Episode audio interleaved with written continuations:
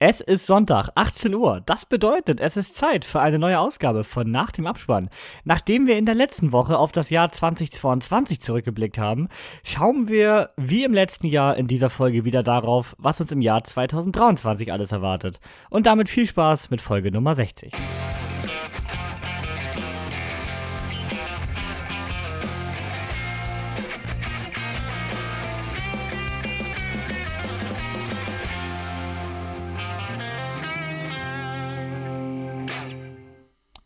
Ein Hallo auch mal wieder von meiner Seite. Ich bin der Markus, das vorne im Intro war mal wieder der Kevin und zusammen mit Niklas wagen wir heute mal einen Blick auf das kommende Filmjahr. Und ich kann nur sagen, dass ich vor der Recherche nicht gedacht hätte, was uns dieses Jahr an großen Filmen alles erwartet. Ich bin nun offiziell hyped.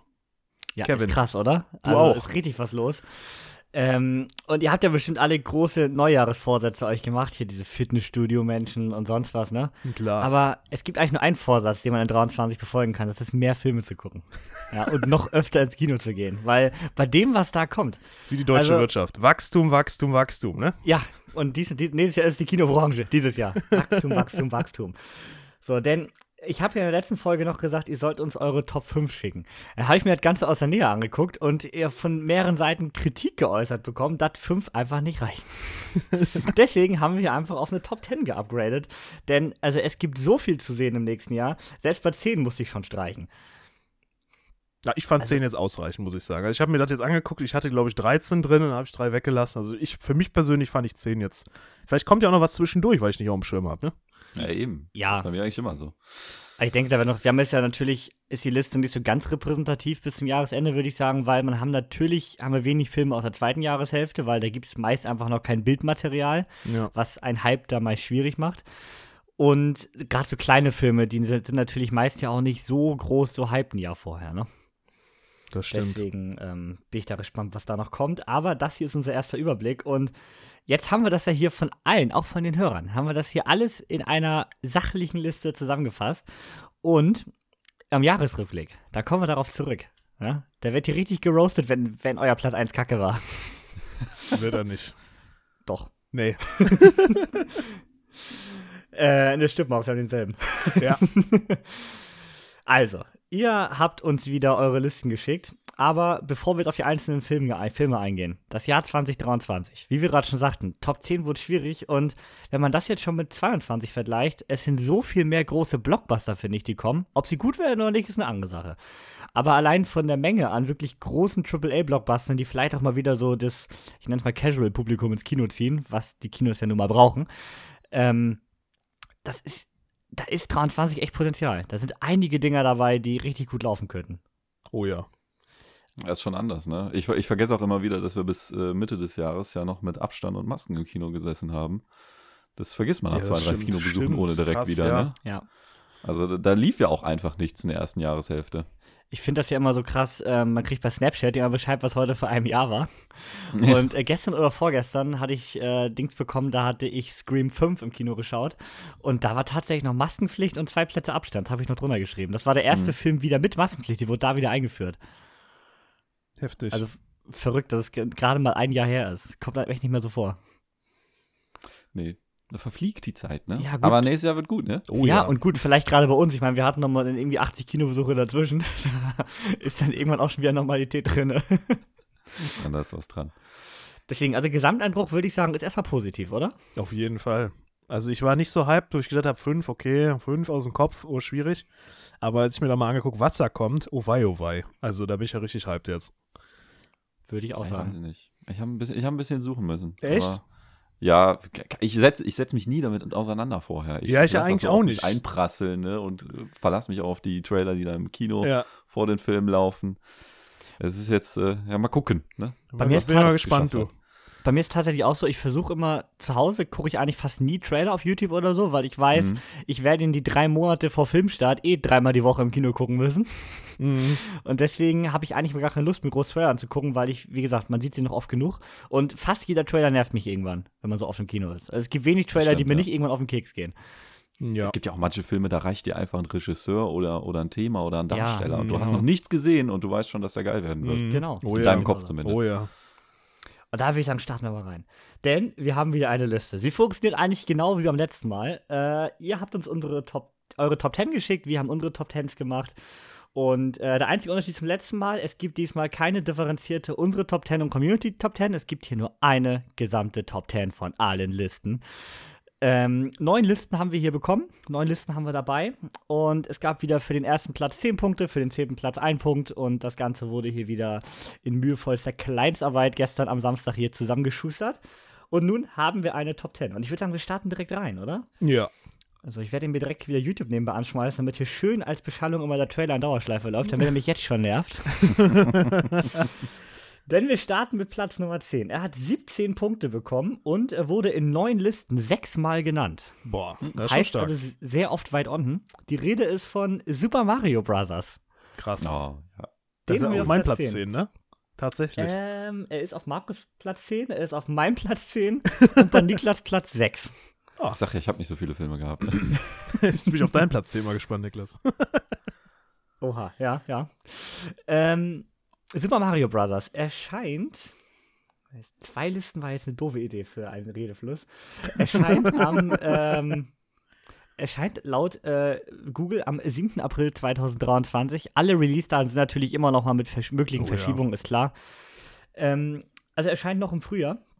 Und Trailer sieht richtig geil aus, oder? ja. Also ich finde, halt- man also- sieht dieses Illumination, ne? Oder was, ne? Ja, genau. Bist du ein Minions-Fan, Niklas? Äh, ja, doch, einigermaßen. Doch, ne? Also ich finde, man sieht so ein bisschen, oder? Das stimmt, ja. Auch von der Art, ne? Und dem Humor, Ja. den sie Ja, umgesetzt ja, haben. so, ich- Mario hat ja eigentlich keinen Humor. Also, Was sagt er denn zu den dieser. Stimmen? Ich werde noch nicht warm, oder? Ist, ist das bei euch auch so? Also ich fand am Ende dieses Wuhu, das, was da am Ende kam, das fand ich noch ganz cool, aber so der, diese, diese Stimmen, ich weiß es nicht, ne? Das ist ja das Hauptdiskussionsthema, ne? dass man hier für Mario keinen Italiener genommen hat und pipapo. Wir Ja. haben hier, ähm, als Mario haben wir Chris Pratt am Start, als Prinzessin Peach haben wir Anya Taylor-Joy am Start und als Bowser haben wir Jack Black. Ach, geil. Das ist geil. Das ist schon geil irgendwie, ne? Das passt, also ich kenne äh, sowohl den deutschen als auch den englischen Trailer und ich finde, äh, Bowser passt super in beiden, in beiden Versionen. Äh, Peach sagt jetzt nicht gerade viel im Trailer. Und äh, Chris Pratt, er hat ja versprochen, er kann, das sich, er kann sich so gut verstellen, man wird gar keinen Unterschied merken. Hat er im Interview gesagt. Das wollen wir mal sehen. Das glaube ich ja noch nicht. Nee. Und ich finde gerade die deutsche Synchro für Chris Pratt finde ich noch unpassender, ehrlich gesagt. Ah, ich ich finde es okay für den Humor, den sie, den sie erreichen wollen, weil es ist, wie gesagt, es ist halt äh, eine andere Form von Mario. Du hast keinen Mario mit Dialog, ne? Eigentlich. Nein, stimmt. Nintendo-Spiele, ich glaube, das sind immer noch Textboxen, selbst im letzten Game, ne? Ich meine auch. Also ich wüsste nicht, dass da groß Dialoge sind. Ja, deswegen. Und du musstest irgendeine natürliche Stimme nehmen. Du konntest jetzt nicht die nehmen, die äh, bis jetzt alles vertont hat. Jetzt fällt mir leider der Name von dem Typen nicht mehr ein. Ach, Das weiß ich auch nicht. Ich war aber auch nie auf. Das jetzt finde ich verrückt. Der Film ist bei mir auf Platz 10, aber ich war nie ein großer Super Mario-Fan. Nö. nee, ich, Nintendo ich war auch nicht meine Konsolenwelt. Ja, ja, Nee. Genau. Aber ich finde, der Trailer sieht unglaublich witzig aus und ich finde es mal stark, dass man vielleicht mal eine Videospielverfilmung hat, wo alle Aspekte mal gut eingewoben sind. Jedenfalls sieht das auf dem, im Trailer auf den ersten Blick so aus. Also selbst, dass man im zweiten Trailer jetzt die Regenbogenstrecke hat mit Karts, ähm, Ja. fand ich aber richtig sympathisch. Und auch diesen kurzen Jump-and-Run-Part, den man da wirklich eins zu eins in 2D im Trailer hat. Mhm, doch. Also ich Mhm. habe da Hoffnung. Im Frühjahr ist es soweit und ähm, es könnte ja ein Jahr mit guten Videospielverfilmungen werden, ne? Mhm. Ganz kurzer Serienexkurs. Äh, morgen, am Montag, geht's ja los mit The Last of Us. Oh, mein Hype-Level, ne? Das ist schon, das ist schon hier, also Ja. das klebt schon an der Decke, sage ich euch. Das wird geil. Ist aber wieder nur eine Folge pro Woche, ne? Ja. Also nichts zum Binge-Watchen. Nee. Ach, schade. Aber äh, neun Folgen und exakt abgeschlossen das erste Game. Und das ist auch gut so. Da bin ich richtig hyped. Wollen wir weitermachen mit dem nächsten Platz? Jo, hauen wir raus. Auf Platz Nummer 9 haben wir einen Film, der nur dreimal genannt wurde, aber dreimal recht weit oben. Ähm, und das bei uns auf Platz 9, hier, hätte mir auch vor Jahren keiner sagen können, ein deutscher Film mit Till Schweiger ist. Es ist Manta Manta, der zweite Teil. Ja. Äh, ihr beide habt in euren Listen Niklas Heiden auf Platz 2 und Markus auf Platz 4. Da sehen wir unsere, unsere großen Autofans. Und Melanie hat ihn auf Platz 9. Sonst von der Community hat ihn keiner drin. Du auch nicht, Kevin. Ich hatte ihn auf 12. Okay. Der ist dann mir knapp rausgeflogen. Weißt du, was ich glaube, Kevin? Was das Na? wird? Das wird Top Gun in Deutsch. Ich habe das Gefühl. Junge! Das hat der Niklas mal Da gesagt. klaut der mir mein Nee, er hat, er hat es gesagt, aber ich habe jetzt mir letztens nochmal diesen zweiten, diesen ausführlichen Trailer angeguckt und ich habe wirklich ein Gefühl, das wird er. Der, der hat recht, der Niklas. Ich wollte es nicht Ich klauen. hoffe es. Ich hoffe es. Also, äh, ich erwarte viel von dem Film, aber der Trailer, ich habe nur den Teaser bis jetzt gesehen, aber der, der fängt schon perfekt diese Stimmung ein. Dieses Overacting von Till Ja. Schweiger, dieses, oh nee, was ist das denn? Das ist perfekt. Also, wenn, wenn er das in dem Stil durchziehen und die restliche Besetzung passt, kann der Ich eigentlich sag nur jetzt, geil zieh dir mal den zweiten Trailer rein. Wirklich, der, der, Ja, ist, der, der macht nichts kaputt. Äh, der zeigt auch der nicht macht zu nur. Vorfreude. Das ist einfach nur Genau. geil, das Ding, wirklich. Ja, mache ich das, dann mache ich Ja. das. Ja, und es kehren alle wieder auch wieder zurück, ne? Die wir in diesem äh, Film brauchen. Wir haben ähm, Bertie ist wieder von Til Schweiger gespielt, Uschi von Tina Ruland, Klausi von Michael Kessler. Also geil. alles, was man haben wollte, haben wir wieder da. Und ich meine, mit der Story, man hat sich ja wieder alles überlegt, um diesen Manta da adäquat reinzukriegen, ne?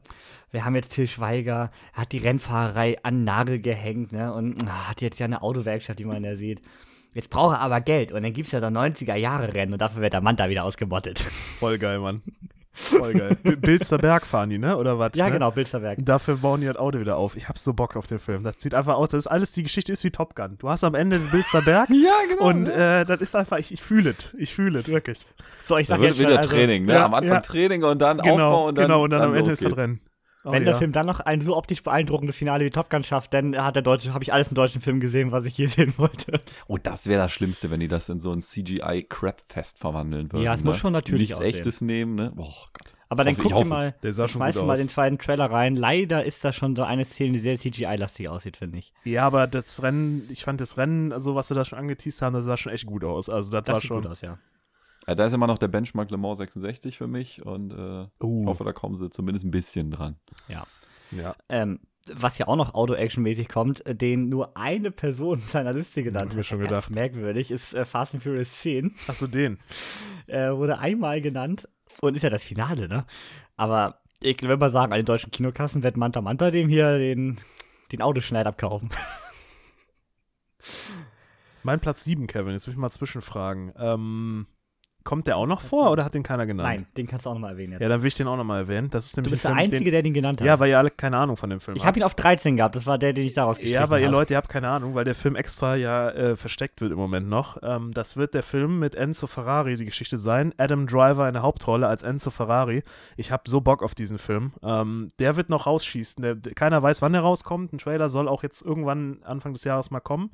Ähm, dann wird der, glaube ich, erst richtig bekannt werden. Also den habt ihr noch nicht auf dem Schirm. Und der wird richtig gut. Also da sagen alle, der wird, der wird der Knaller. Aber der erzählt, so was ich von der Beschreibung gelesen habe, ungefähr einen ähnlichen Moment wie in Le Mans 66. Genau. Ne? Dass Ferrari gerade äh, pleite ist und wahrscheinlich dann von Ja. Fiat übernommen wird, ne? Genau, 19, 1957 spielt das Ganze. Ah, Okay. Und aber ins, inszenatorisch äh, könnte der auf demselben Niveau sein, denn der ist von Michael Mann, der Regisseur von Heat und Collateral. Also, ähm, Mhm. Da ist die Hoffnung groß. Hat zwar in letzter Zeit eher so verkackt, aber mit Adam Driver sehe ich da was. Ich auch. Ja gut, hätte ich, den, hätte ich von dem gewusst, hätte ich den auch noch äh, irgendwo Ja, ja reingepackt. schwierig. Habe ich lange gebraucht, um den zu finden. Aber ist das denn safe, dass der in 23 kommt? Der soll in noch nicht. 23 kommen. Ach, Doch. tatsächlich, okay. Also ist halt noch nichts bekannt. Kein Trailer, keine Infos, Mhm. außer der Cast so ein bisschen und die Story so ein bisschen, aber ansonsten ist halt nichts bekannt. Deswegen, es wird als große Überraschung zu irgendeinem Event jetzt im Jahr jetzt geplant, dass es auf einmal alles rausgehauen wird. Alles klar, bin ich ja mal gespannt. Also da habe ich auch richtig Bock drauf. Ja. Ich habe mich jetzt nur schwer getan, in meiner Liste ist kein Film, doch ein Film, der bisher keinen Trailer hat. Weil ich tue mich immer schwer, dann ohne Trailer schon so viel dazu zu sagen, weil bisher hat man ja dann wirklich nichts außer einen Cast und einen Inhalt irgendwie. Ja. Hm. Deswegen hatte ich den noch nicht mit drin. Aber ich Bock drauf. Der nächste Film ist nämlich jetzt unser einziger Film hier in der Liste, den wir alle drei nicht drin hatten, aber unsere Community anscheinend richtig Bock drauf hat. Äh, viermal wurde er genannt für 21 Punkte. Auf Platz 8 ist Wonka. Die, Mhm. äh, die Kindheitsverfilmung äh, des äh, Willy Wonka aus Charlie Schokoladenfabrik. Äh, Regie führt Paul King, der Paddington 1 und 2 Regisseur. Und äh, was natürlich hier das Geile ist, äh, Willy Wonka wird hier gespielt von Timothy Chalamet, damit ist der Film auch schon gut. mein Problem ist nur, ich finde Charlie in die Schokoladenfabrik leider kacke. ja. Das ist es halt, ne? Also, ich, ich bin da auch, auch nie mit warm geworden. Nee. Ich kenne den Mhm. alten Film nicht, ich kenne nur die Johnny Depp-Version. Die finde ich mittelmäßig. Ja. Ja. Das naja. Muss man nicht Ich, glaube, ich, ich finde auch nicht, dass man aus der Story was machen kann, aber hey, wenn Ich finde den Charakter auch nicht so interessant. Also klar ist das jetzt ein äh, Junge, der da echt Komplexe schiebt und dann da auf einmal komplett durchdreht, aber äh, ich weiß es nicht. Ich finde ich da fühle es nicht. Ich hoffen. fühle es nicht. Hm. Naja, kann man auch hoffen, dass Timothy Chalamet, der Gott des äh, Schauspiels, das äh, rettet, ne? Endlich hast du es auch verstanden. ähm, ich habe mal das Gefühl, ihn und Enge hype ich ein bisschen zu hoch, aber das kann auch so ein Gefühl sein. Nee, der ist schon top, der Typ. Ich mag den Ähm, auch. Ja, aber deswegen, also ich gucke mir auf jeden Fall an, weil gerade, wie gesagt, er ist ja als Charakterdarsteller, kann er aus meiner Sicht irgendwie alles spielen und äh, vielleicht schafft er es auch mir endlich mal Willy Wonka interessant zu machen. Das hat ja auch ein anderer Regisseur vor kurzem erst geschafft, mir zum ersten Mal Pinocchio interessant zu machen. Also von daher, es muss ja nur gut inszeniert sein. Aber Ja, genau. grundsätzlich ist mein Hype da halt sehr gering. Ich wollte gerade sagen, Hype sehr gering. Gibt es denn irgendwas, wo jetzt schon ein Trailer raus ist, wo ihr sagt, bah, habt ihr gar keinen Bock drauf? Wird richtig, richtig scheiße. Jetzt sagst du was. Was dieses nächstes Jahr kommt, oder was? Also dieses Jahr Ja. kommt. Also wo es im besten Fall schon einen Trailer gibt, weil sonst wird es natürlich schwierig. Du so Operation richtig- Fortune ist schon raus, ne? Ja. ich weiß ja, Markus hatte noch äh, den Film, der hier auf Platz 11 gewesen wäre. Äh, Babylon, hart, hart gehatet beim Ja, ersten den Trailer. hab ich Ne? hart gehatet. stimmt. Jo, Aber den, findest du genau den- den. Findest du den zweiten jetzt besser? Den zweiten Trailer? Weil den zweiten Trailer finde ich um Weiten besser als den Find ersten einen fand ich auch besser, schwierig. aber habe ich trotzdem noch keinen Bock auf den Film. Okay, ja, ich gucke ihn jetzt nächsten Samstag. Ich bin echt gespannt. Genau, den. Und das ist der Film, auf den ich keinen Bock habe. Da haben wir es doch. Also so, so richtig Hate habe ich bisher aber noch keinen, wo ich so, wo ich so richtig Angst habe. Also tatsächlich Marvel habe ich echt Sorge vor äh, Miss Marvel, muss ich zugeben. Hm. Da, äh, oder nee, The Marvels heißt er ja, mit Miss Marvel, genau. Der im Sommer kommt und äh, bei DC habe ich echt Sorge um äh, Flash. Oh Ich ja, Flash finde ich auch, auch der- scheiße. Ja, ich weiß auch nicht, ob der was wird. Ich bin halt leider Der wie mich nicht Niklas so auch, geflasht, weißt du? ich bin halt leider wie Niklas auch mit dem Serienflash äh, damals angefangen und irgendwie hat mich deswegen Ashton Miller nie so richtig abgeholt. Ja, der Serie vielleicht war auch besser, wenn sie die Serie nicht so gegen die Wand gefahren hätten. Genau. Aber, naja, Durch auch gebrochen. DC-Problem, ne? DC-Probleme, ja, überall sind sie. Aber wir machen weiter. So, wir hatten jetzt gerade Wonka. Auf Platz 7 kommt was ganz Spannendes, was hier erst recht spontan in die Listen gerutscht ist, denn es kam jetzt gerade erst der erste Trailer und der war ein Banger. Es ist die Rede von Nicolas Cage als Dracula in Renfield. Oh ja. Und was ein Trailer, ne? Stimmt. Was, Was ein Trailer. Ein Trailer. Ich hatte das Ding gar nicht auf der Liste, muss ich sagen. Und äh, jetzt hatte ich ihn auf 11, ist äh, ganz knapp rausgefallen. Aber das Ding sieht richtig geil aus. Ich hab so Bock auf das Ding. Das ist ja wohl die absolute perfekte Besetzung, ne? Ja, das stimmt. Du hast ihn auf Platz 6 hast du ihn gepackt. Ja.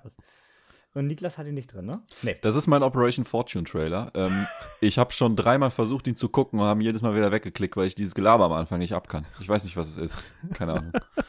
ähm, aber an sich äh, klingt, klingt er so, als ob der ganz viele äh, Checkboxen bei mir ausfüllen würde. Nicolas Cage ist drin, äh, es geht um Dracula, es ist so Mystery, Fantasy geil. Spielt auch Hätte ich seine- Bock drauf. seine Ich weiß nicht, vielleicht, ich, ich muss einfach mal den Trailer in Ruhe gucken und nicht nur als Facebook-Advert irgendwo dazwischen geschoben, dann äh, wird das Ja. bestimmt gut. Und das Ganze hat so eine leicht trashige Atmosphäre. Ja. finde ich, ne? So ein bisschen Ja. überzogen. Es spritzt ein bisschen viel Blut für das, was passiert. Ja, und am Ende, wie er dann da, wie er dann revealed wird und da oben an der Decke hängt. Ach, ich liebe es einfach nur. Ich will ihn sehen. Und noch der Kommentar von dem einen aus der Thera Therapiegruppe. Das sind aber ganz andere Komplexe. Ja. Ach, toll. Und auch Nicholas Holt, finde ich, passt richtig gut in die, Oh ja. äh, in die Rolle des R Renfield. Ah, deswegen habe ich abgeschaltet. Genau, der war das. Jetzt kommt, jetzt ist auch wieder der Name da. Ach, magst du ihn nicht? Ich weiß es nicht. Ich verbinde ihn mit einer anderen Rolle, die ich überhaupt nicht leiden konnte. X-Men oder? Möglich. Ja, X-Men muss das sein, ne? Ja. Ja, da war er ja. Äh, Der, sieht- der sieht für mich immer wie so ein richtiger Vollidiot aus, der immer so diese gleiche semi-lustige Dingsrolle spielt. Aber hey, ich, ich lasse mich gerne vom Gegenteil überzeugen. Also, ich fand ihn auch immer nur, er war da. Es ist kein Mhm. Schauspieler, der so richtig rausgestochen ist. Das erste Mal, wo ich ihn wirklich gut fand, war jetzt in The Menu. Als der möchte gern Überfallschmecker. Deswegen, genau. Und seine Rolle fand ich am beschissensten in Ah, dem Menü. okay. Das Ja, war's, ja. genau, ja. Ja. Ja, der kann noch kommen. Ich würde ihm da noch mal eine Chance geben. Ja, dann mache ich das auch. Das. ja, Re Regie bei Renfield führt Chris McKay, hat bisher eher nicht so überzeugt, hat The Tomorrow War gemacht. Ähm, und Moment. äh, War der gut? das war dann mit Chris Pratt das Amazon-Ding.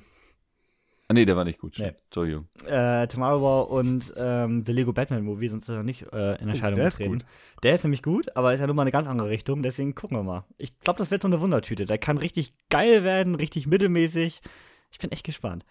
Aber Nick Cage hat ja gerade sein All-Time-Career-High, würde ich mal sagen. Ja, deswegen.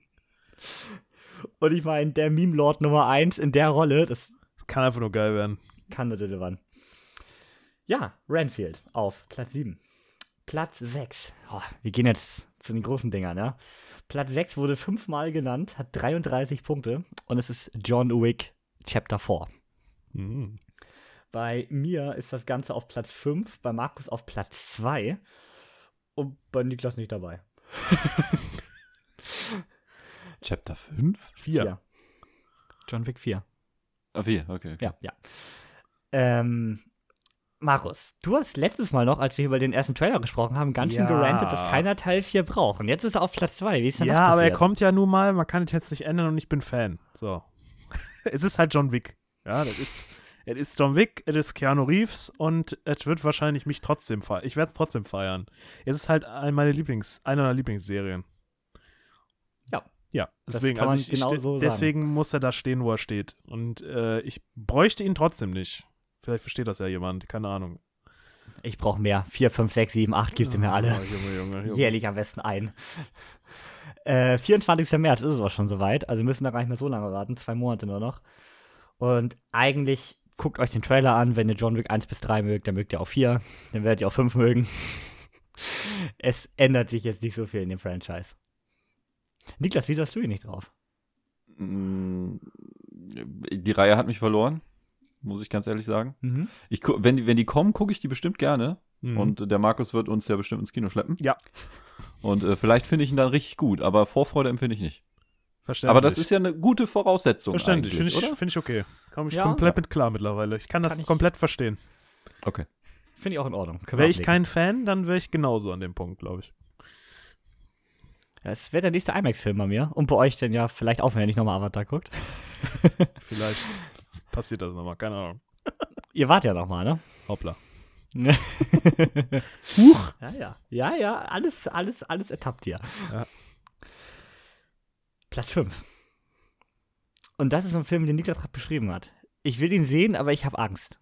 Ich habe Angst, dass es genauso in die Gegend gesägt wird. Das war eine, also mir fiel gerade nichts weiteres ein. Ein Film, der richtig kacke wird, wie der Vorgänger, wie Teil 4. Die Rede ist von Indiana Jones Teil 5.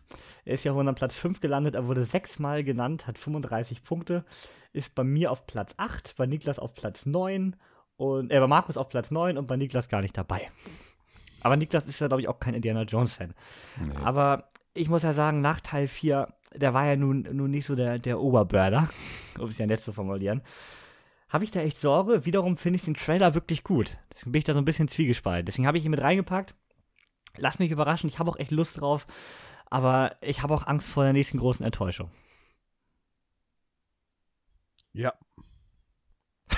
Danke für das Statement, Ich äh, bin kein großer Fan äh, mehr. Also ich, ich mag die alten Teile, die sind ja Klassiker für mich.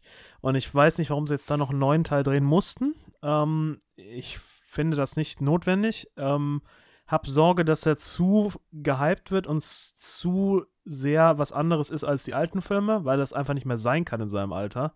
Und ich 80 brauche Jahre alt. ist ich brauche diese Ford. CGI-Scheiße, brauche ich nicht mehr, ähm, um den irgendwie noch jung zu wirken und keine Ahnung was. Also deswegen, ich brauche ihn nicht. Aber ich bin trotzdem gespannt, sagen wir es mal so. Aber ich habe halt große Sorge, dass der scheiße, also ich ihn nicht mag, mögen werde. Der wird nicht scheiße, aber ich glaube, ich mag ihn nicht.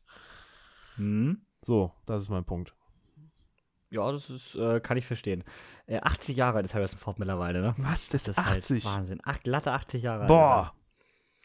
Aber ich habe halt Hoffnung, denn äh, das Ganze ist ja von James Mangold, der Regisseur von äh, Le Mans 66 und Logan. Also eigentlich, eigentlich muss er. eigentlich muss er. Ist das so? Ja, ja. Das Oh. ist so. Warte, da fliegt mal gerade der letzte Film bei mir raus. On the fly. Niklas letzter Film, was war das denn? Ah, okay. Niklas, willst du mal kurz was zu deinem letzten Film sagen, weil den haben wir nicht in der Liste. Ja, ich weiß nicht viel über den, aber ich fand, ich habe einen Trailer gesehen und es geht um Dinos, es geht um Adam Diver und es ist eine Zahl als Titel. Reicht. Die Rede ist von 65. Äh, startet schon sehr, sehr bald im Februar. Und sieht auch wirklich gut aus. Aber könnte auch absoluter Trash werden. Könnte auch Schrott werden, aber wenn es richtiger Trash wird, vielleicht vielleicht auch. Ja, es gibt ja eine Stufe zwischen Trash und richtigen Trash. Ja, das ist. Das sind dann, äh, ist, was, was ist jetzt der richtige? Also richtig, richtiger Trash ist, wenn du sagst, das ist der Shit, ne? Und wenn du sagst, das ist Shit, meinst du eigentlich, ist es Einfach nur scheiße, Trash. ne? Einfach ja, scheiße, okay, ja. gut. Scheiße. Alles klar, gut.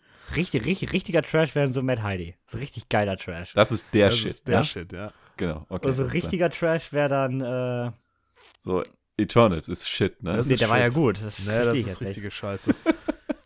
Das ist schon Das wäre dann, Gut, dass wir Bullshit diese ist Definition das jetzt geklärt haben. Machen wir doch weiter, Kevin, oder? Teil 4. ein Riesenhaufen vier. Scheiße, wo wir gerade bei Platz Dinos vier. waren. Platz 4, Marius. Ja. Platz 4 wird kein richtiger Haufen Scheiße, denn Platz 4 wird Teil 7. Und Ah. zwar Oh. Mission Impossible Teil Ah, ja. 7. Mission Impossible, um genau zu sein, Death Reckoning äh, Teil 1. Denn äh, Mission Impossible, der nächste wird ja ein Zweiteiler. Soll ich mal spoilern? Ähm, das gibt einen Cliffhanger. Ich glaube auch. Würde mich Bei auch Tom, nicht wundern, Cruise, wenn bei Tom Cruise dann wahrscheinlich, ne? wortwörtlich. Tom Cruise hängt wahrscheinlich irgendwo am Cliff, ja. Das würde mich nicht wundern. Und das sind die letzten beiden Teile des Franchises, ist ja schon bekannt. Nach acht Filmen reicht es dann auch, obwohl die sich ja gefühlt immer noch steigern. Also Fallout ist für mich der beste Teil der Serie. Dann macht seine Risikolebensversicherung nicht mehr mit, wa? Ich glaube auch nicht. Wahrscheinlich, ne? Und ich meine, der Mann ist ja noch auch nicht mehr der Kann sich Jüngste. die Ne? Police nicht mehr leisten. Aber wie ist da eigentlich die Entstehungsgeschichte? Ich habe immer so das Gefühl, es gab Mission Impossible 1 bis 3, das war eigentlich so abgeschlossen und dann haben sie irgendwann gedacht, hey, komm, lass mal 4 machen und da waren doch auch andere Charaktere dabei, ne? Ja, zwischen den Filmen erst ist ja, Simon Peck und so, oder? also zwischen den Filmen ist ja allgemein recht viel Luft. Das ist ja, Ja, auch das sowieso. sehr auffällig. Also Mission Impossible 1 ist ja noch 90er. Der ist von ähm, 96. Dann kam Ey, 2 erst ja. zwei, dann, dann kam 2 2000 kurz danach und 3 erst 2006. Also selbst da ist schon eine Riesenlücke. Oh, okay. Und äh, 2011, also fünf Jahre später, kam dann Teil 4. Und Vielleicht liegt es auch so, dass ich das wahrnehme, weil ich erst ab da so im kinofähigen Alter war. Mhm. genau, und Simon Peck ist seit Teil 3 dabei. Oh, okay. Dann habe ich den Genau. übersehen gehabt. Ja, Teil 3 ist nämlich auch der schwächste Teil der gesamten Reihe. Ich habe auch keine guten Erinnerungen dran. Also, Nee, aber ich, ich habe irgendwie, ich habe nochmal Bock, so einen Rerun, äh, so einen Rewatch zu machen von den Ja. ganzen Teilen, Mhm. bevor wir den, bevor ich den siebten, nee, acht, ist das jetzt acht? 7, Sieben Teil eins. genau. So, wie Harry Potter. Stimmt, Super. kannst du so merken. Und ich weiß nicht, also mir eigentlich egal, welches Franchise draufsteht mittlerweile, wenn äh, Tom Cruise die Hauptrolle in einem Actionfilm spielt, ist das eigentlich schon ein Garant für geile Stunts, geile Action und geile Bilder. Dann brauchst du auch gar nicht so eine clevere Story meistens, ne? Nö. Obwohl selbst die ist bei Mission Impossible ja eigentlich nie schlecht. Das stimmt. Also gerade Fallout fand ich da wieder wirklich gut. Ja, sie ist zweckdienlich, würde ich Ja. sagen, ne? Aber wie, wie, das muss ja, kann ja auch reichen. Weißt du, niemand spielt Call of Duty, weil die so tolle Geschichten erzählen, sondern weil du was umballern kannst. Ja. Und äh, ja, wir bleiben bei Christopher McQuarrie als Regisseur, der ja auch schon 6 und 5 gemacht hat. Also das kann nur delivern. Super. Also ich hab Bock. Mission Impossible äh, 7 ganz oben auf der Liste und äh, wird ein IMAX-Besuch, das kann ich schon jetzt sagen. Ja. Der einzige Wermutstropfen ist vielleicht, dass es ein Teil 1 von 2 sein wird. Hm. Also wird er vielleicht unter so ein bisschen so die Differenz zwischen Erwartung und was er dann liefern kann, weil er ja noch was für einen zweiten übrig lässt, vielleicht wird die zu groß sein. Mal gucken. ja, wiederum wird's ja, also das Gesamte wird ja das Finale, also 7 und 8. Also kann man vielleicht erwarten, dass das Ganze trotzdem recht krass wird, weißt du, wie ich meine? Ich hoffe es doch. Ich hoffe es. Ich hoffe es, dass Teil, Teil 7 geil wird, aber noch genügend für Teil 8 übrig lässt. Ja, also, und das Gute ist, wenn er einen Zweiteiler macht, hat er weniger Zeit, Top Gun 3, 3 zu drehen, da einfach ja nicht notwendig wie wir in der letzten Folge geklärt haben. Das stimmt, ja. Außerdem hat Tom Cruise eh keine Zeit, denn nach Mission Impossible kommt ja ein Musical mit Tom Cruise. Hat er ja schon angekündigt. Ein klassisches Musical mit ihm in der Hauptrolle. Ja, super. Erstmal der Nussknacker mit Tom Cruise. Nee, ich möchte da schon waghal waghalsige Stunts sehen. Ich möchte Tom Cruise mit einer Hand an einem Helikopter hängen sehen und singen sehen. Mit Machine Gun Kelly, du. Stimmt. So, wir schweifen ab. Findest du? Weiß ich nicht. Und äh, wir wissen ganz kurz, woran wir Tom Cruise waren. Danach ist ja auch schon der nächste Film bekannt. Und zwar wäre das ja ein Spin-off zu Lee Grossman aus äh, Tropic Thunder. Also von daher, warum auch immer der Film gerade ein Spin-off kriegt, aber Aber das finde ich schon irgendwie wieder cool. Ich weiß nicht, in welche Richtung der gehen soll, weil dieser Humor meiner Meinung nach nicht mehr in die heutige Zeit passt, aber. ja, eigentlich hätten sie da ein Musical draus machen können, so geil wie der im, Abs in, am, im Abspann da rumdance. ja. er hat am Ende gemerkt, er ist eigentlich Musical-Star. Auf jeden Fall ist Tom Cruise jetzt eher in dem Alter, um diese Rolle zu verkörpern. Stimmt. Und äh, das noch bekanntes äh, ist, dass danach ja auch mit Christopher McQuarrie, der Mission Impossible Regisseur, ein äh, Weltraumfilm mit Tom Cruise kommt. Und zwar, ähm, also er will, es hat noch kein Studio, er will. Und das auch noch Niklas jetzt, äh, halte ich gut fest, er möchte gerne das in äh, ja, Zusammenarbeit mit NASA und SpaceX und allem machen. Also, Niklas, Das ist, das sind ja die geilsten Neuigkeiten, die ich heute gehört habe. Ach was, die und Woche, dem- die, dieses das war Jahr. halt so, äh, Tom Cruise möchte an was Neues und er will diesen Film halt wirklich im Weltraum drehen. So, Okay, deswegen, aber er hat da noch kein Studio dafür. Komisch, weil, war wahrscheinlich wäre das ganz schön teuer. Film. Also ein Top Gun-Budget, um eine Rakete hochzuschießen. Aber Tom Cruise hat nach wie vor große Ambitionen und dabei belassen wir es erstmal. Wir kommen zu Platz 3. Und das geht in eine ganz andere Richtung, aber da habe ich ganz große Erwartungen. Es ist mein Platz 2, Markus Platz 5 Oh und wei. Niklas Platz 4. Die Rede ist von Greta Gerwigs Barbie. Und hätte mir mal jemand vor zwei, drei Jahren gesagt, dass ich hier in einem Jahres-Hype-Video Barbie an die Spitze fast setze, äh, hätte ich mich nachträglich schon mal eingewiesen. Mhm. Aber wir haben einen ersten Teaser gesehen. Wir haben einen Cast und wir haben Greta Gerwig draufstehen und das Ganze zusammen muss ein Banger werden. Hm. Oder? Also allein der Trailer, der zeigt mir schon, Genau, so wo ja. sie damit hinwollen mit dem Film. Und genau das ist das, was ich auch möchte. Also für die kleinen Kinder, die Bar ihre, ba ihre Puppen da zerkloppen, weil sie Barbie gesehen haben, ist einfach nur genial. So muss das Mhm. Und dann- sein. Und dann kommt Ryan Gosling im äh, absoluten Cobra Kai-Design. Vollkommen geil. Wir haben das auf dem Rückweg vom äh, Kino am Wochenende im Auto erst diskutiert. Margaret Robbie darf aber nicht Margaret Robbie spielen. Nicht die überdrehte Harley Quinn. Das funktioniert nicht. Nee. Also sie muss es mal schaffen, äh, was anderes zu spielen. Ich finde, das ist mal ein Film, wo wir jetzt endlich mal sehen, ob Margaret Robbie wirklich so eine gute Schauspielerin ist, wie wir immer denken. Ja, wie gesagt, das Ganze von Greta Gerwig, äh, die ja mit Lady Bird und Little Woman zwei recht ernste, diebe Emanzipations-Coming-of-Age-Geschichten gemacht hat. Da bin ich echt gespannt, wie das am Ende zusammenpasst. Also, auf jeden Fall können wir uns recht sicher sein, dass das kein Trash wird. Wenn ein richtiger Trash. Genau. Ja, Barbie wurde hier sechsmal genannt, 49 Punkte und ist damit zu 38 von Mission Impossible mit einem ganzen Stück Abspann, äh, Ab Abspann, genau, war nach dem Abspann, mit einem ganzen Stück Abstand hier auf Platz 3 gesprungen. Also, äh, ihr habt auch ordentlich Bock drauf. Ist bei Melanie auf Platz 1. Schauen wir. Platz Nummer 2 sind wir ganz oben angekommen. Und ich glaube, was Platz 1 und 2 ist, könnt ihr beide euch schon Mhm. denken. Weil die- hatten die beiden einfach Mich interessiert nicht. aber jetzt welcher. Platz 2 ist ein optisch beeindruckender Film. Ah, können beide sein, können beide sein. ja, ja. können beide sein. ist ein Film, den man im IMAX gucken muss. Ja, können beide sein. Und es ist die Fortsetzung zum besten Film des Jahres Okay, okay, 2021. Die Rede ist von Dune Part 2. Oh ja. Es ist mein Platz 1 auf der Liste. Es ist Markus Platz 1 auf der Liste. Und Niklas Platz 5. Raus. das ist genau der Grund, warum ich dich scheiße finde. Wollte ich noch Ja, mal gut, da musst du ja nicht mehr sagen. Dune Part 2 hat das größte Potenzial, mein Film des Jahres zu werden. Es ist keine Überraschung, würde ich mal sagen. Nee. Oder Markus? Nein, ich äh, kann es nicht glauben. Weißt du noch damals, als ich im Kino saß, fast geweint habe, ich wusste, ich gucke den das letzte Mal IMAX und mir gedacht habe, scheiße, wann kommt endlich der nächste Teil? Und jetzt ist es ja schon fast so weit. Die Zeit rennt, meine Kinder. Oder, Kevin? Ja. Doch. Ja, wir folgen wieder Paul Atreides äh, über Arrakis und ich habe da richtig Bock Oh, drauf. ich hab so Bock. Und es ist das Gute ist ja auch, es ist das Ende. Es wird hier nicht über acht Teile gestreckt. Es ist ein Zweiteiler. Wir haben hier ein Finale. Ja, ja. Dune Wieso ist das das. Ende? Kommt da nicht noch ein Teil 3? Nee, Warum? weil das so ist. Wann das, Das, denn? das erste, erste Buch wurde genau bis zur Hälfte verfilmt und das ist die zweite Hälfte.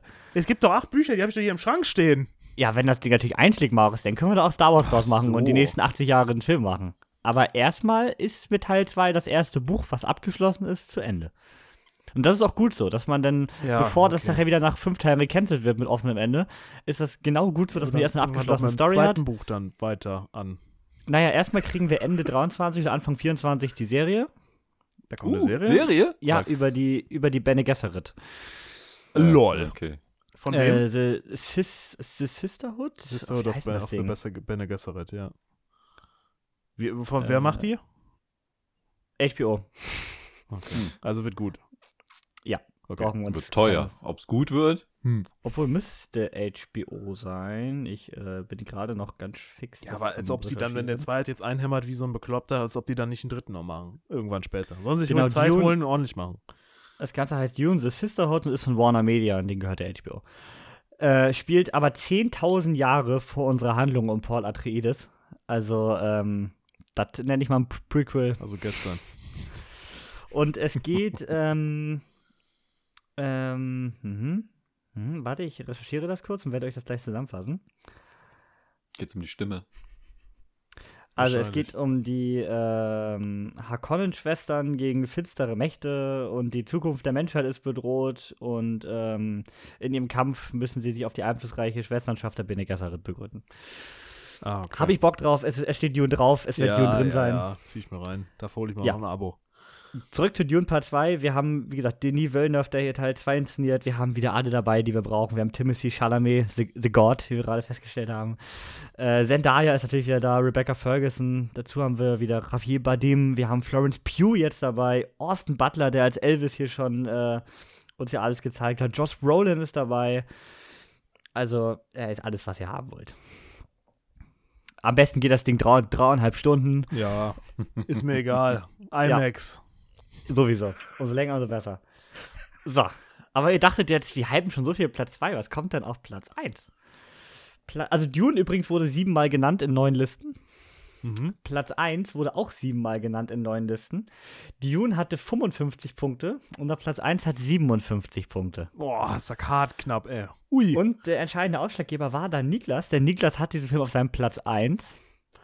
Die Rede ist von Christopher Nolans Oppenheimer. Ey, es ist einfach nur. ja. Es ist wie eine Blaupause für einen Film, den ich gerne sehen will. Ich mag das Es immer, wenn er- Nolan als Regisseur, Cillian Murphy in der Hauptrolle und dann dieses Thema. Geil. Einfach nur geil. im Kino immer neben mir sitzt und dann immer, wenn der Film, wenn der Trailer kommt, oi, immer, oi. ich merke immer, da ist, weißt du, alles das ist- andere, da wird so, da wird so der Sitz eingestellt, so im IMAX-Stuhl, weißt du, so, und da, Moment, da muss er kurz innehalten, da ist jetzt nochmal, weißt du, aber ich, ich verstehe es Ja, auch. Ich habe auch Das ist so, ungefilterte Begeisterung. der einfach, mich mit, der Typ, das ist ja das Kranke an der Sache. Ich habe ja auch so Bock jetzt mittlerweile auf das Ding, ne? Und Oppenheimer startet im Juli, also im Sommer ist es soweit, aber schon jetzt, Oi. schon seit letztem Monat Oi. laufen schon die Trailer bei uns in den Kinos. Wir haben ja schon den zweiten mittlerweile. Mhm. Und äh, ich bin echt gespannt. Und wo du gerade sagst, Cillian Murphy, Niklas, das ist ja noch nicht alles, ne? Was haben wir bei diesem Film für einen Cast? Also Christopher Nolan hat hier ganz Hollywood einmal gebucht. Wir haben, em wir haben Cillian Murphy, wir haben Emily Blunt, wir haben Florence Pugh, wir haben Matt Damon, wir haben Kenneth Oi. Branagh, wir haben Benny Oh. Safdie, wir haben Gary Oldman, Robert Downey Jr., Rami Malek, Casey Affleck äh, und Matthias Schweighöfer. Panzerknacker. da ist der, weißt du, da ist irgendwie der Locker innen drin von dem Chef dann da, da kommt er nicht rein, wo er seine Pläne drin hat, da kommt er einmal, bricht das Ding auf und dann und wieder raus und tschö. Ey, da, wir, da wir ja hier zum Glück nicht bei Zack Snyder sind, könnte das ja auch eine ernste Rolle werden. Ne? Ich meine, du brauchst ja auch einen deutschen Darsteller bei dem Film, wo bestimmt auch wieder Deutsche eine Rolle spielen. Aber fühlt ihr schon die Oscars? Ich fühle schon die Oscars. Ja, Bestes Für den, bestes aber der Bild, kommt doch zu spät. Beste, meinst du? ja nächstes, nächstes Jahr, ne? Für das danach. ja, ja, halt, das ne? Ja. danach, ja. Ja, ich bin gespannt. Also Nolan ist ja äh, mit Tenet nicht auf allerlei, äh, also der hat sich ja nicht bei allen so durchgesetzt. Ich bin ja, Ja, ein Riesenfan, ich habe dem ey. Ding ja viereinhalb gegeben. Äh, und Nolan ist einfach nach wie vor mein Favorite-Regisseur. So, Martin McDonough ist weit oben, ein Tarantino ist weit oben, aber Nolan, der hat halt einfach zehn Filme gemacht, also wenn man mal Following rauslässt, weil den kriegt man ja nirgendwo auf diesem Planeten zu sehen. Er hat zehn Filme gemacht und keiner hat mich wirklich enttäuscht. Also wenn man mal sowas wie Dark Knight Rises als schwach dann bezeichnen muss, dann ist das schon äh, ein Meckern auf ganz, ganz hohem Niveau. ja, und Oppenheimer wird optisch beeindruckend. Und Niklas, ich habe ein bisschen Angst. Ich hoffe, die, Dreh, die, die Dreharbeiten sind schon abgeschlossen. Weil, also Nolan, du einen, einen hellen Lichtblitz am Horizont ja, siehst, ne? bei Nolan, wir wissen ja, der schiebt auch Flugzeuge in Lagerhallen und möchte alles in echt drehen. Und bei Nolan wäre ich mir nicht ganz sicher, ob der einfach mal eine Real Nuke zündet, damit er das gut auf Kamera hat. Ja, wär, aber es wäre authentisch, ne? Auch du brauchst ja dann diese, diese, dieses Rauschen da, was durch die Strahlung entsteht, auf, auf analogem Film und allem. Und er ist ja da großer Fan von, ne? Auf jeden Fall der, der IMAX-Pflichtfilm des Jahres, finde ich. Allein schon deswegen, Ja. weil, heut, weil heute, wenn heute mal wieder sein Regisseur ist, sein Haus- und Hofregisseur, der schon Interstellar gefilmt hat, der jetzt Nope dieses Jahr gefilmt hat, der Tenet gefilmt hat, der As Ad Astra gefilmt hat. Also wenn jemand geile Bilder einfängt, dann er. Dunkirk hat auch mit Nolan zusammen gemacht. Also da ist alles für einen geilen IMAX-Film vorprogrammiert, würde ich sagen, nach oder? Düsseldorf. Ist so. da campe ich wieder mitternachts vor Oh ja. Karten. Ja, also das ist ein richtiger Release-Film. Und wiederum ist da nicht das Schlimme, da hast du ja nicht die Spoiler-Sorgen, ne? Nee. Ja, das ist das Schöne. Und es ist was Abgeschlossenes. Ja. Danach, ich gehe aus dem Film raus und so wie er dann ist, kann ich ihn dann bewerten. Und äh, Ja. bei, bei Dune ist halt so, ich habe Dune nur einmal gesehen. Im Kino in IMAX. Und ich denke, das sollte ich so beibehalten, weil das ist die bestmögliche Voraussetzung für diesen Film. Ja, das ist bei mir Avatar. Ich möchte Oder? Avatar 2 nicht noch einmal außerhalb von IMAX gucken. Ich möchte es nicht. Das ist für mich auch der bestmögliche Ort, diesen Film zu sehen und es kann nur schlechter werden. Ja, also wenn sie Dune Part 1 dann im, vielleicht nochmal vorher zeigen, dann Oh, schauen Niklas, wir da, vielleicht auch noch Dune, nach ein. Dune Double Feature im IMAX. Oh, da bin ich, also da, da Oh. Leute, Oh, hier ist meine Und pack, Kreditkarte. pack die Nehmt Windeln an, einfach. Leute, ey.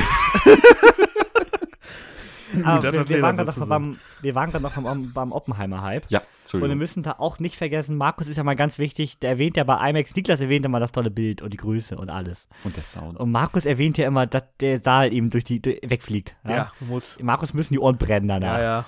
Und auch da wird Oppenheimer liefern, denn der Soundtrack ist von Ludwig Göransson. Ludwig Göransson macht Mandalorian. Ludwig Göransson hat Tenet gemacht. Das, das, das wird auch wieder delivern. Ja, also auf allen Ebenen Merkt wird dieser Film hier gerade in der Luft. Uh, Mhm. Ein audiovisuelles Meisterwerk. Ereignis. Ein Ja. Erlebnis. Ja, das ist unsere Top 10. Und ganz ehrlich, wir hätten keine Top 5 machen können. Überleg mal, was da alles rausgefallen wäre. Das- Das kann man nicht verantworten. Überleg mal, was jetzt schon rausgefallen ist. Es ist Guardians of the Galaxy 3, wurde noch mehrfach genannt. Habe ich auch Bock drauf, obwohl Teil 2 Käse war, aber es ist das Finale meines Lieblings-Superhelden. Das wird nochmal gut. Das letzte Mal, dass James Gunn was für Marvel macht. Oder Niklas, wird nochmal gut, ne? Wird nochmal gut. Ja, ich gehe davon gut? aus. Ich, ich hoffe es. Also ich möchte. Okay. Dann auch, oh, ganz wichtig, wurde, glaube ich, zu wenig erwähnt, weil aktuell noch viel, viel, viel, viel, ich könnte noch ein paar Vielzeiten ranhängen, zu wenig über diesen Film äh, erwähnt und gesprochen wird. Es gibt auch noch kein Bildmaterial. Killers of the Flower Moon von Martin Scorsese kommt ja auch im nächsten Jahr. Ähm, ja, es wird wieder sein richtig düsterer, wir haben ein paar böse Typen. Es wird diesmal nicht Mafia, wir spielen in den 1920ern in Oklahoma. Aber ähm, es ist mit DiCaprio, es ist mit De Niro von Martin Scorsese. Leute. Leute. Ja, Wollen wir? Wird, ich ich habe noch nie was davon gehört, aber ja, klingt Ja, gut. ich sag ja, der ist halt noch zu früh in der Entwicklung, da haben wir noch nicht viel von gehört. Wird auch meines Wissens ein reiner Streaming-Film. Ähm, Mhm. Da hat er wieder einen dicken Deal abgeschlossen. Wenn ich das richtig im Kopf habe, war das Apple TV? Uh, Ja, Apple TV hat sich da Scorsese, De Niro und DiCaprio gegönnt. Kann man auch hoffen, dass das Ding wieder delivert. Ja. Bis jetzt haben sie eigentlich immer qualitativ Hochwertiges gemacht. Auch wenn es nicht immer mein Genre war, aber Das stimmt. in dem Fall. Ja. Uh, noch auch noch mal, kann man auch noch mal erwähnen. Ich habe es gestern äh, erst erfahren, weil äh, der gute Peer mir da einen äh, Link geschickt hat. Es gibt ja zwei ganz großartige Miniserien, äh, Krieg basierend, Zweiter Weltkrieg basierend, und zwar Band of Brothers und The Pacific von Tom Hanks und Steven Spielberg. Und es kommt eine dritte im nächsten Jahr, in diesem Jahr. Und zwar produziert von Apple TV, wieder mit äh, Steven Spielberg und Tom Hanks auf dem Produktionsstuhl. Und diesmal ist es, Niklas, Masters of the Air. Zweiter Weltkrieg wieder und es geht. Ähm, ja, es geht ähm, die Geschichte eines jungen amerikanischen Bomberpiloten. Leute, ich kann euch jetzt sagen, kauft. Pampers-Aktien, die gehen jetzt hoch. Den. Und wie gesagt. Apple TV und wieder produziert von, von Spielberg und Tom Hanks wie Band of Brothers und The Pacific. Und wenn die auch wieder so ein Budget von 200 Millionen da reinbuttern wie bei den anderen beiden, dann, oh, wird liefern. Wird Ja, an, liefern, an der, an der äh, Pazifikkrieg oder, oder Europa? Ähm, ich gucke gerade mal, ob es das schon Muss man schon genau zu sein. Ja, weil das eine hypt mich sehr. Ist American äh, Bomber äh, Pilot Mhm. Donald L. Miller in his fight against Nazi Germany. Also, Okay, also Europa. Also Europa, mit ja. Messerschmitts, Junker, auch cool. Würde ich vermuten, super. ja. Schön. Und allein die Inszenierung wird da wieder so krass werden. Also The Pacific ist für mich bis heute die beste Miniserie, die je produziert wurde. Und ah, Leute, Cool. es ist ja, es ist, es, es, es ist die Halbfolge, Leute. Ihr habt sie angeklickt. Es ist die Halbfolge. Was anderes kriegt ihr hier nicht. Ja, und sonst, um sie nochmal zu erwähnen, ein Scream 6 habe ich noch richtig Bock drauf. Spider-Man Across the Spider-Verse Teil 2. Mhm. Es ist, es wird ein geiles Jahr. Und wir haben schon wieder keinen Marvel-Film erwähnt. Ups. Die einzige, Hoppala. der in unserer Liste gelandet ist auf Platz 19 mit zwei Erwähnungen, ist äh, Ant-Man Quantumania. Er ist äh, bei Melanie auf Platz 8 und bei Jenny auf Platz 6. Ähm, ist auch der, der mich am ehesten interessiert in diesem Jahr, Ja. muss ich sagen. Aber ähm, auch da erwarte ich nicht- nichts nicht Großes, sagen wir mal so. Ja, ich, ich hatte überlegt, aber dann kam halt Cocaine Bear und äh, 65. Stimmt, Cocaine Bear nicht lassen. davor. oh, nee. Sorry, Leute. So ein Scheiß, Junge. Was noch sehr interessant werden könnte, ist Bew is Afraid mit Joaquin Phoenix, der sich hier, der hier alles spielt, vom Zwölfjährigen bis zum Rentner. Äh, bin ich, äh, das Plakat sieht sehr interessant aus und ich bin schwer gespannt, was das wird. Der ist bei Rico ganz weit oben dabei gewesen. Der Aha. ist da auf Platz 6. Und ja, auch unabhängig davon, jetzt ohne weitere Erläuterung, haben wir noch ein Asteroid City von äh, Wes Anderson, sein neuer Film, ein Napoleon Biopic von Ridley Scott. Die drei Fragezeichen kommt bald, ich richtig hype drauf. Expendables 4 soll eigentlich erscheinen. Ich bin gespannt, ob das was wird. Sind wir Ja. die Musketieren? Haben wir die Musketiere schon erwähnt? nee, stimmt. Zu Weihnachten kommen die drei Musketiere. Auch gut besetzt. Ist natürlich der, der nächste Teil. Das ist doch der Nachfolger von dem ursprünglichen, ne? Zweiter Teil von dem, wie heißt der? Von welchem Ach, Jahr stimmt, der nochmal? kam so zu- Mhm, 2012, 12, 13 12, 12 irgendwie, ne? kam der, glaube ich. Ja. Mit derselben. Besetzung.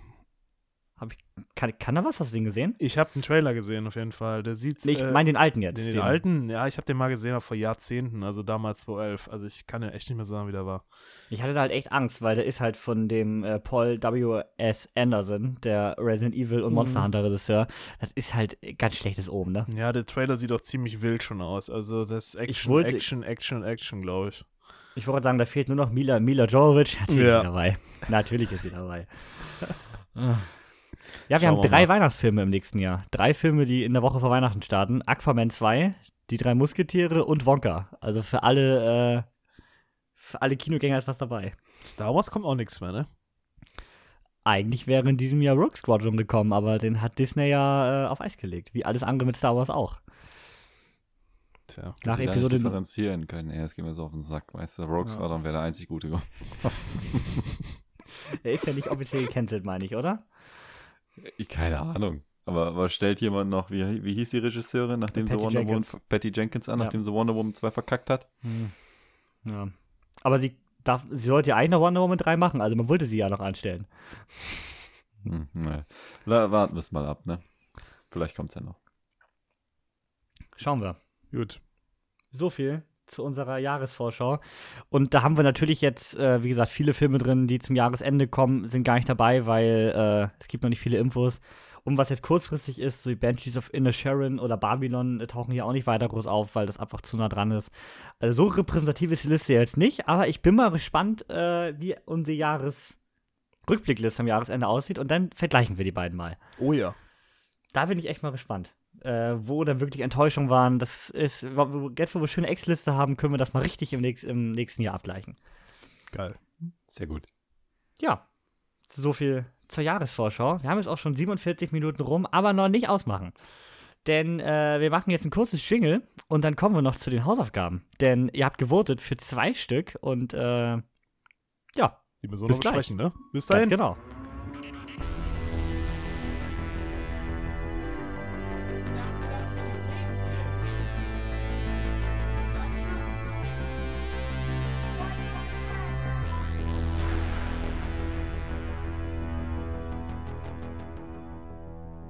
So, meine Freunde, da sind wir auch schon wieder zurück. Und ich hoffe, ich hoffe, ihr habt alle eure Hefte dabei, ne? Denn, Kevin, der Lehrer kontrolliert die Hausaufgaben, oder? Ja, ich habe sie, ich hab sie gemacht. Ich auch. Also ich habe die Hälfte gemacht. Ich wollte gerade sagen, ich glaube, dafür, dafür, dafür, versucht jemand von sich selbst abzulenken. Was? Was? Nein. Taktik. Aber hier. du, hast ja immerhin, du hast ja immerhin den guten der beiden gesehen. Ja, genau. Oh, Spoiler. Ähm, wir beginnen mit Hausaufgabe Nummer 1. Ihr habt äh, gewotet, wir haben ein äh, Unentschieden gehabt, also müssen wir doppelt dran. Ich äh, predikte schon mal, das äh, wartet uns heute nochmal. Ähm, wir fangen an mit dem gestiefelten Kater. Für den habt ihr gewotet aus dem Jahr 2011, also den ersten Teil. Und äh, Markus, worum geht's denn da eigentlich? Oh wei. Ja. Es geht um den guten, natürlich gestiefelten Kater und äh, seinen besten Freund. Äh, ist er denn der beste Freund? Ich will jetzt nicht zu viel vorweggreifen. Oh, ihr habt es ja alle gesehen. Humpty Dumpty, ein Charakter, der mir mega auf den Sack ging. Dieses blöde Ei auf zwei Beinen. Ja, auf jeden Fall, sie sind Kindheitsfreunde, erleben große Abenteuer und alles ist schön und gut. Doch ein Schlüsselmoment bringt sie auseinander und fortan gehen sie alleine durch, die, durch die, ihr Leben, durch die Welt. Ja, aber irgendwann treffen sie doch wieder aufeinander und ja, man will Altes wieder aufleben lassen und denkt sich, hey, wir landen noch einen großen Kuh, wie aus alten Zeiten und man schnappt sich die goldenen Eier der Gans ähm, oben im Himmelsreich in der Burg des Riesen. Also genau so, genau so sieht's aus. Ja, und ähm, dieser Plan hat aber doch irgendwie eine Wendung, die. Wie, wie hat der eigentlich einen Namen oder heißt er einfach nur gestiefelte Kater? Der heißt Der einfach nur Kater hat keinen. Kater, ne? Der heißt nur Kater, Ja. ne? Ja. Genau. Die er irgendwie nicht kommen sieht. Um mal so zu sagen. Das ist die Story, oder? Ja, das trifft ganz gut. Und jetzt frage ich Markus, du hast gerade schon das äh, erwähnt, das Ei, Humpty Dumpty, äh, eine Märchenfigur, eine britische. Ähm, wie konntest du diesem Film dreieinhalb geben? Ich fand den ganzen Ich konnte dieses Ei nicht ertragen. Ich fand diese Art von diesem Ei anders als andere Animationscharaktere. Ich weiß nicht, irgendwie war der so, ich weiß nicht, von der, von der Synchro her, die Synchrostimme war ziemlich ja, komisch. Wer war das, Markus? Wer war das? Ähm, Alan. So, jetzt geht's los mit Blamieren und Kassieren und hier ist Elton. das ist Elton, Das ist Elton, der äh, Humpty Dumpty spricht. aber ich finde, der hat dem so einen Charakter gegeben, den ich so ganz komisch fand. Also ich fand, das war, das hat nicht gepasst, aber das hat es irgendwie lustig gemacht. So dieses, dieses, ah ja, ähm, äh, ja, äh, also, also man hat irgendwie gemerkt, wo du es sagst, gut, der kann einfach keine Synchronstimme, ne? Also Elton spricht im Deutschen und im Original spricht ihn Zack Galifianakis. Aber das, oh Gott. Ja, ähm, ich fand das halt irgendwie anders und ich sag jetzt mal so, ich fand diese anzüglichen, also der ist ja wirklich auch was für äh, Erwachsene, der Film. Der hat auch ein paar sehr lustige An also Anspielungen, die heute, glaube ich, keine Filme mehr machen. Deswegen fand ich ihn auch eigentlich ganz, ganz lustig. Ich fand auch so ein paar wiederkehrende Witze ganz witzig. Ähm, also ich fand ihn jetzt nicht scheiße, sagen wir mal so. Du fandst den scheiße, oder, Kevin? So wie ich das schon. Zweieinhalb. Also, ich muss dem Film zugutehalten, ich fand den Track, den gestiefelten Kater, immer eine Figur, die ich anstrengend fand. Fast so ein bisschen wie das Ei hier, den fand ich immer nervig und ich fand immer Shrek und Esel haben mega harmoniert und der Kater war irgendwie auch da und ging mir auf den Keks. Und hier war es erstmal, dass ich ihn wirklich geil fand. Weil er halt hier zentriert war und hier fand ich, gut, vielleicht auch neben dem Ei, Ja. aber hier fand ich den gestiefelten Kater richtig geil. Deswegen das, wo man den Film zugutehalten, aber ich fand die Story irgendwie lame. Das ist doch aber vollkommen Also die an den Story war- herbeigezogen, ne? Vollkommen Genau. übertrieben. Zu übertrieben. Genau. Und äh, wie gesagt, Humpty Dumpty ging mir so auf den Sack, dass ich äh, da richtig von genervt war. Also ich hatte mit Jenny zusammen geguckt und also ich habe irgendwann, ich habe nur noch gemeckert, wenn der geredet hat. Jetzt- Lautstark. Jetzt will ich aber gerade eine Sache nochmal gerade sagen. Das will jetzt vielleicht der Niklas noch wissen, ansonsten hat er keiner eine Chance, das zu wissen. Ähm, kannst du dich noch an den Trash-Film erinnern, Jack and the Giants, wo die mit dieser, ähm, mit diesem grünen Pflanze in den Himmel da hochgewandert sind? Weißt du das noch? Wo, Ja, wo das ist ja eine bekannte, bekannte Das- Geschichte. Ja, aber ob da ja, Trashfilm also da, da gab es einen genau? Trashfilm, ich, das Cover war so ganz bekloppt, da war irgend so ein Riesenvieh drauf und dann sind die hoch in diese, in diese Wolkenwelt dann da hoch und also das hat mich jetzt auf den Trichter gebracht, dass diese Story, die da beim gestiefelten Kater erzählt wird, mit dieser Burg und dem Pflanzen da Mhm. hoch, das, ich, ich kenne die Originalstory nicht, ich bin jetzt nicht so der Märchenbewanderte, aber irgendwo ist das ja dann auch schon wieder kopiert, oder? Das ist doch keine Idee, die die jetzt da von, auf Nee, nee, Scratch also hatten. das ist, das ist in gestiefelten Kater in Teil 2 noch extremer. Da hat halt unfassbar viel Anspielung auf alle möglichen Märchen. Ja. Ne? Der, der gestiefelte Kater ist ja selbst eine Märchenfigur. Ja, okay, gut. Also der, So, der, und deswegen- der gaunert sich da in die anderen Märchen rein, ne? Ja, das, Und äh, das wir- Ei wir hat das auch kommen eine. Märchenstory oder was ist das? Ja, das ist halt aus einem britischen Kinderreim. Ach, aus dem Kinderreim. Genau. Okay. Aber der gestiefelte Kater selber ist ja eigentlich äh, eine Märchenfigur okay. von den Gebrüder Grimm. ah. Oder Nur halt ein bisschen anders interpretiert. wirklich so eine Lusche in Märchen, ne? Wirklich ganz schlimm. Also ich kenne die Basics, sag ich mal, die früher natürlich auch so als Kind und so, so dann gelesen und Co., aber ähm, so tief drinne stecken oder das, dass ich es auch als Kind so richtig Ich geil fand, äh, außer halt so die Basics bin ich da auch raus, muss ich sagen. Tja, Ja, aber der, der gestiefelte Kater ist, wie gesagt, aus dem Gebrüder Grimm-Märchen okay, natürlich. okay.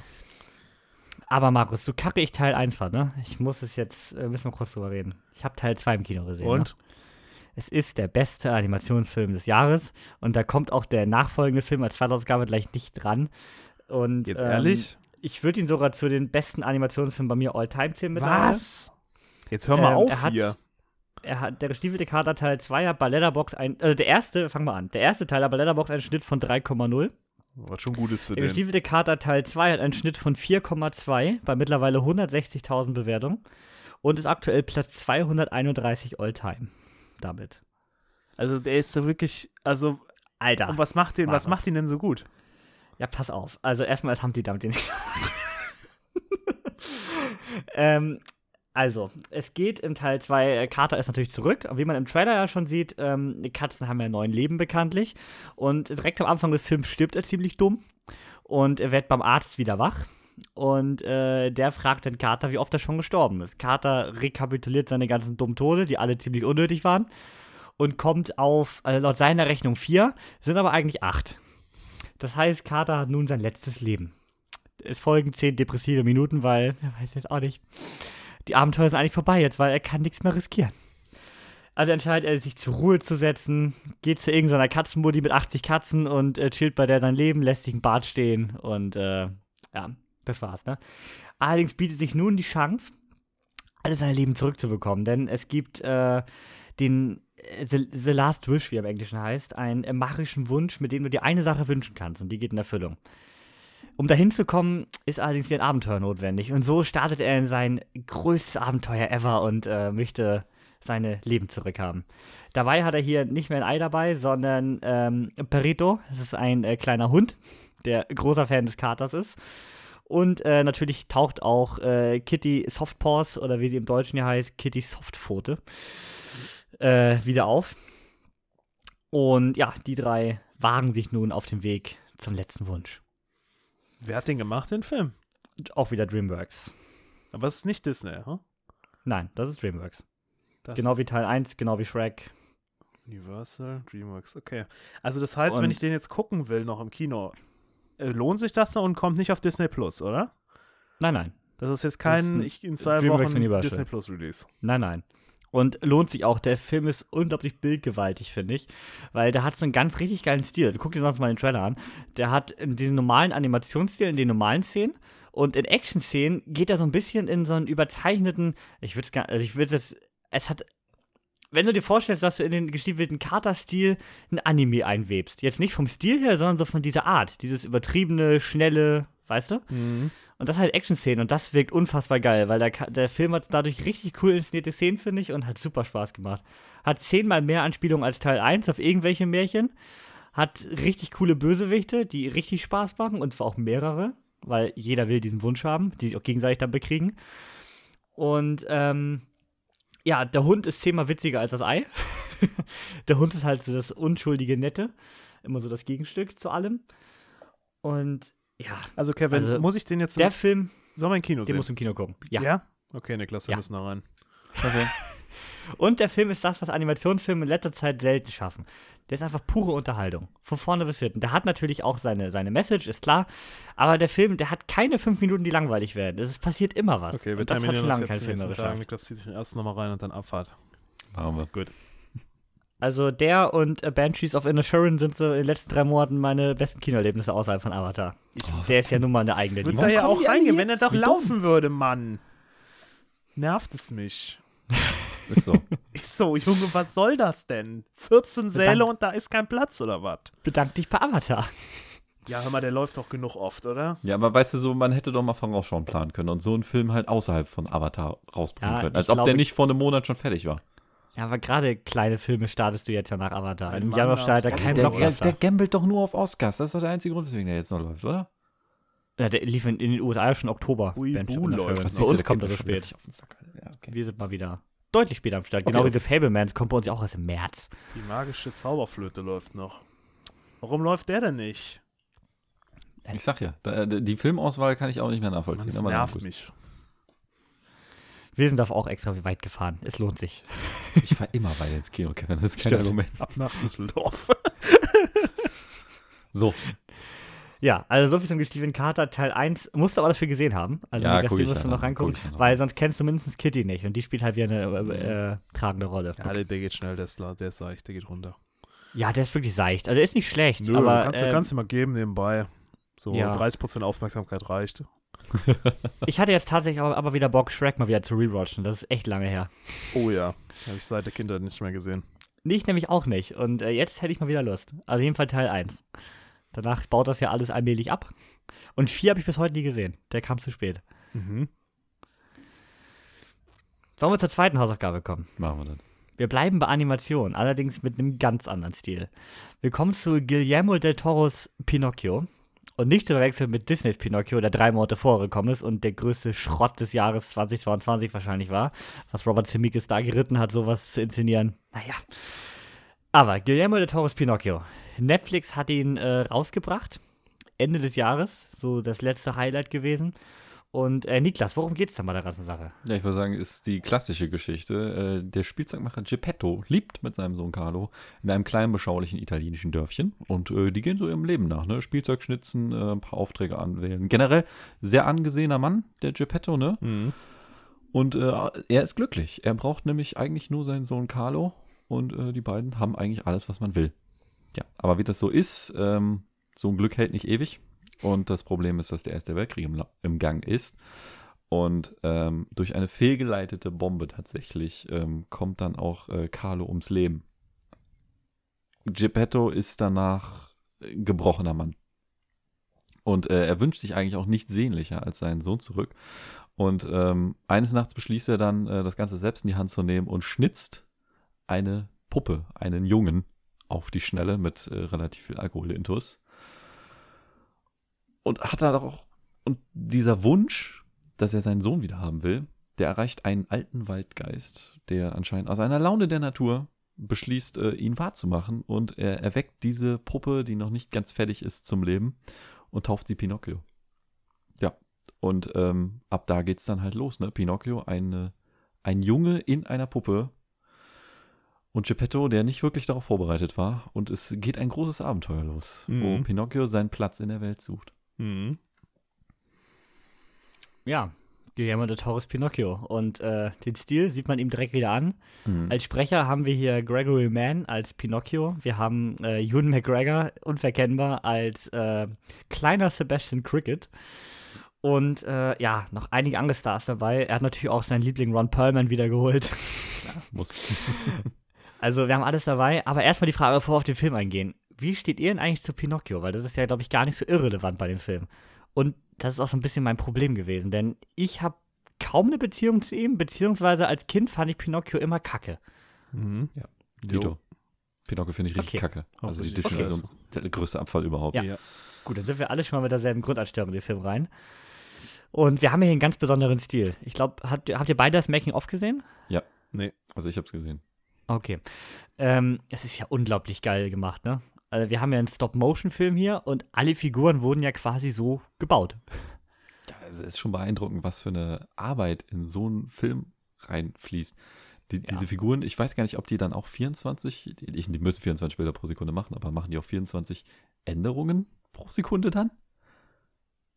Ich würde sagen, nein, weil du siehst ja bei Stop-Motion die Bewegung. Also du siehst ja, dass es so ein bisschen Daumenkino ist. Ja, ja, ja. Ich weiß, bei Animation sagt man irgendwie, man macht nur jeden zweiten Frame eine Änderung. Das ist ja auch bei, bei Spider-Verse zum Beispiel so.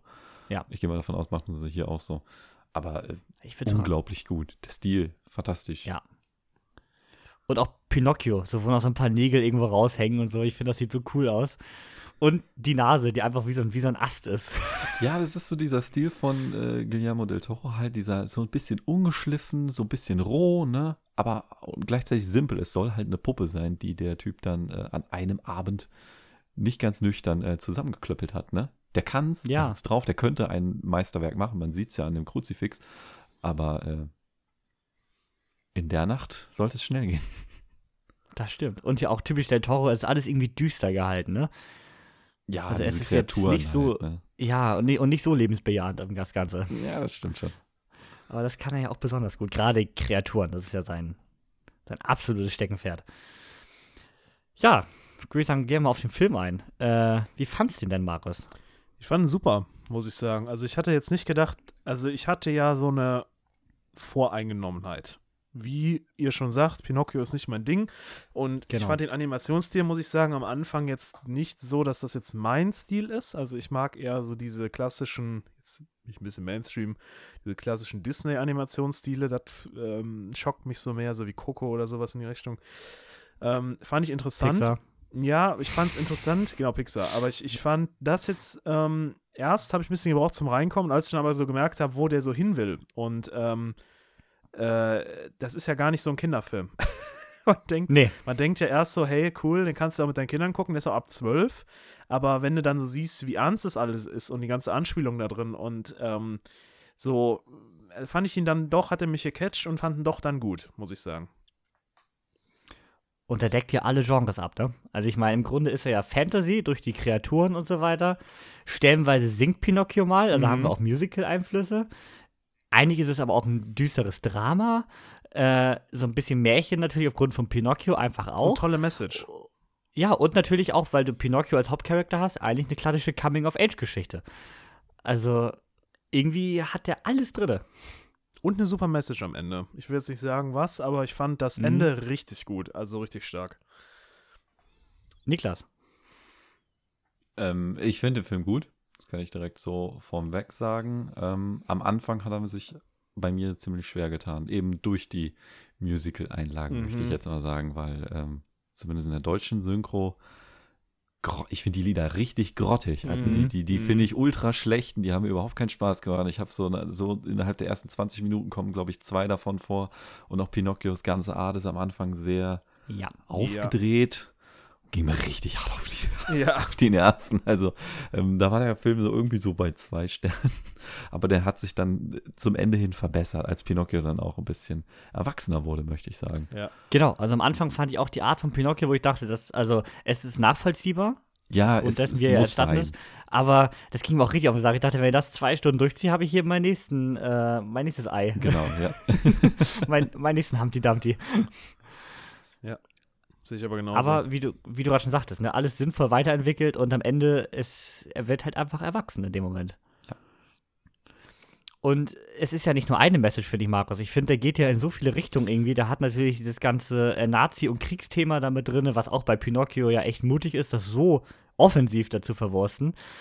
Äh, denn dieses ganze Familiending irgendwie, das Erwachsenwerden, der hat so viele Ecken, wo man irgendwo was sich ja, das Thema Tod kann, finde ich am besten, muss ich sagen, von den ganzen Ja. Themen. Das finde ich super gelöst, auch am Ende so nochmal die Message mitzugeben, finde ich super. Also ich finde das Thema Tod da am gelungensten in dem Film.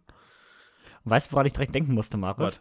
Wir haben ja letzte Woche über Konstantin, vorletzte Ja. Woche über Konstantin gesprochen. Und der Tod wird ja hier von Tilda Swinton gesprochen, die ja in Konstantin den Erzengel Gabriel spielt. das passt ja einfach so gut. Wei, oh wei. Stimmt. Da musste ich direkt dran denken, wenn des Films, weil die auch im Deutschen ja die entsprechende Stimme genau haben. Ja, aber auch die Idee mit dem Tod fand ich cool. Also jetzt äh, würde ich sagen, gehen wir mal einen Spoiler-Part ein bisschen, weil da müssen wir nochmal drüber reden. Und ist ja die Hausaufgabe, die haben sowieso alle gesehen. Ähm, und wenn nicht, naja, sechs, ne? Selbst schuld jetzt. ähm, diese Idee mit den Sanduhren fand ich halt ziemlich cool. Dass er halt immer länger warten muss in dem Moment. Ist ein bisschen willkürlich, muss ich sagen. Hm? Aber es, es wirkt halt wie so eine Regel, die sie aufgestellt hat. Sie kann eigentlich nichts dagegen machen, weil er kein natürliches Leben ist. Mhm. Aber sie, sie will so quasi ihm eins reindrücken und sagt, ja, okay, du kannst sterben und dann kommst du dann wieder. Aber Also irgendwelche musst du Regeln länger ja warten, gelten. ne? Kann ja nicht sein, Ja. dass hier einer machen will, was er will. Ja, genau. Genau diese Message hat es für mich. Deswegen finde ich so ein bisschen, den Teil so ein bisschen doof, auch wenn es im Film Sinn macht. Aber äh, wie du schon sagst, Markus, generell, Mhm. wie der Tod gelöst ist, also auch diese, das Design finde ich auch super, diese, diese Hasen, die ihn da Ja. tragen in dem Ja, Sarg und dann darüber und dann da die Särge an die Wand schmeißen und sich dann erstmal zum Pokerspielen hinsetzen. Das ist auch eine unglaublich gute Idee. Aber auch später, als er dann immer, immer, immer wieder kommt, er schon wieder. Ja, genau. Du schon, ja, moin. Ja, ich finde, der kriegt in seinen zwei Stunden auch unglaublich viel unter. Du hast diesen Todteil, du hast dann diese große Reise mit dem Wal und den, ja, äh, Militärlager, dann hast du den Zirkus, dann hast du Geppettos Haus, du hast so viele Orte, die irgendwie da abgereist Ja. werden. Mhm. Aber es wirkt jetzt nie so gerusht wie jetzt, richtig schlechter Vergleich, wie jetzt The Grey Man, der auch alle fünf Minuten sein Setting gewechselt hat, was fällt mir gerade so einmal, dass das so extrem schlecht war. Ähm, hier passt das einfach immer. Also es wirkt nicht aufgesetzt, das wirkt alles so, als hätte sich da jemand richtig Gedanken gemacht. Mhm. Und man hat die Figur Pinocchio auch so ein bisschen neu erfunden, ne? Also man hat jetzt nicht eins zu eins da irgendwie das Ganze verwurstet, man hat das alles schön, ja, der Toro hat sich da eigene Sachen zu äh, gedacht, aber trotzdem so diese Identität von Pinocchio nicht verloren. Mhm. Ich fand auch dieses, ich sag mal, dieses Feature von Pinocchio, ähm, dass die Nase länger wird, wenn er lügt. Äh, korrigiert mich, falls es nicht so war, aber ich habe das Gefühl, in der Disney-Version war das das Hauptaugenmerk. Es ging Ja. eigentlich nur darum, dass der, dass der kleine Scheiße die ganze Zeit am Lügen ist. Und hier war das ja wirklich nur in, in Momenten. Mhm. Also, Ja. Ja, Und der sogar einmal, einmal als Einmal äh, sinnvoll. Fort Fortbewegungsmittel genutzt. ja, ja, genau, genau. Ja, Das- und dann, wie Mario schon sagt, ein tolles Ende irgendwie, ne? Also ich finde gerade die Message, ich weiß ja nicht, wer das guckt, wer ist denn die Zielgruppe? Da tue ich mir jetzt so ein bisschen schwer, wer das jetzt da ist. Ähm, aber ich glaube halt schon, dass der halt denjenigen Leuten noch was mitgeben kann. Also so, weißt du, ich meine, so der hat, der nimmt so dieses, der hat zwar ein schlimmes Thema, Tod ist ja allgemein präsent in dem Film, aber der schafft es auch am Ende irgendwie so zu sagen, ja gut, dann ist es halt so, weißt du, so das ist ja auch meine Message, so die ich ja immer habe, machst du nix, ist halt so, ne? It could, it could, it could have no Jod Jange, wa? Und ähm, das ist das, was der da auch mitgibt. Und ich finde, das hat der halt Ja. echt schön. Der, der lässt das Thema realistisch da. Der sagt auch jetzt, okay, am Ende geht es halt mit allen zu Ende. Ja? Ähm, am Ende sterben sie halt alle nacheinander und das ist ja auch normal. Und Pinocchio geht dann einfach sein Leben weiter und was mit ihm passiert ist, keine Ahnung, wird er wohl irgendwann mal gestorben sein. Aber ist ja auch egal. Ne? Kütt wird kütt. So, und da finde ich halt eine super geile Message und äh, das hat für mich den Film noch am Ende nochmal einen Kick gegeben, wo ich gesagt habe, ich hätte ihm wahrscheinlich drei gegeben, aber nur diese letzte Satz oder diese letzte Szene hat für mich dann nochmal gerettet. Finde ich super. Also ich finde das echt, gab noch einen guten Vibe für mich.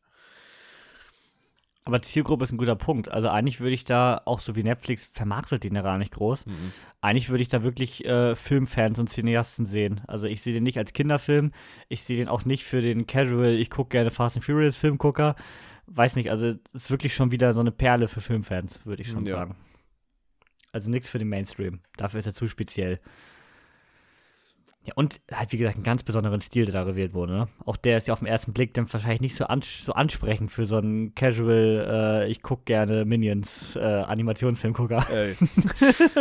Ja, also ich glaube, da ist der Stil halt erstmal, wie du schon meinst, befremdlich. Ja, ja. Viele trauen sich dann gar Müssen nicht erst daran, wenn sie gar ja. nicht, wenn sie gar nicht wissen, was der für krasse Vorschusslorbeeren hat, trauen sie sich halt gar nicht ran. Auch der steht ja bei 4,1 aktuell. Und sonst hätte der jetzt so eine 3,3 oder auch wenn der Toro draufsteht, hätte ich mir ihn vielleicht gar nicht angeguckt. Weil halt Pinocchio so, hm. Aber äh, so hat sich gelohnt, würde ich sagen, oder? Ja, hat sich gelohnt. Habt ihr gut gewotet. Apropos gewotet. Erstmal, achso, ganz kurz noch, Markus und äh, Niklas und ich haben vier gegeben und Markus dreieinhalb. Und bei Netflix ist das Ganze zu sehen. Apropos Voting. Wir haben wieder eins für die nächste Woche und Leute, wir haben schon wieder einen Gleichstand. ihr könnt doch nicht, ihr könnt, könnt doch nicht immer zwei Filme hinwerfen. Wir hatten äh, im Voting, ich hatte eigentlich gedacht, ich mache mal so ein Horrorfilm-Voting, aber dann dachte ich, dann werde ich hier heute wieder, wieder äh, gelüncht. Das geht nicht. Habe ich immerhin zwei reingepackt. Wir hatten Barbarian, den ähm, ein, ja, mit X, so die beiden Horrorüberraschungen im Jahr 22. Ist jetzt frisch bei Disney Plus eingetroffen. Wir haben Jeepers Creepers, einen klassischen Slasher. Wir haben Die Blaue Lagune, also einen richtig romantischen Klassiker, den ich von Markus Watchlist geangelt habe. Mhm, Den ich von Und- Rico geangelt habe, weil er den gesehen Ja. hat und mir gesagt hat, oh Gottes Willen, was ist das für ein Schrott? Und ich dachte, ach, dann nehmen wir mal was ganz anderes als dritten Film. Und dann habe ich gedacht, einen vierten brauchen wir noch. Und ich habe doch mit Niklas hier letzte Woche über Manta, der Film, gesprochen. Und nein. Nein, nein, nein, Leute. Bevor ihr jetzt hier, hier denkt, das ist ja der, der Vorgänger von Manta Manta, das ist er nicht. Das ist was ganz anderes. Das hat nichts mit äh, Manta Manta und Til Schweiger zu tun. Til Schweiger ist hier nicht dabei. Manta, der Film, äh, kam zwar im selben Jahr, auch im Jahr 1991.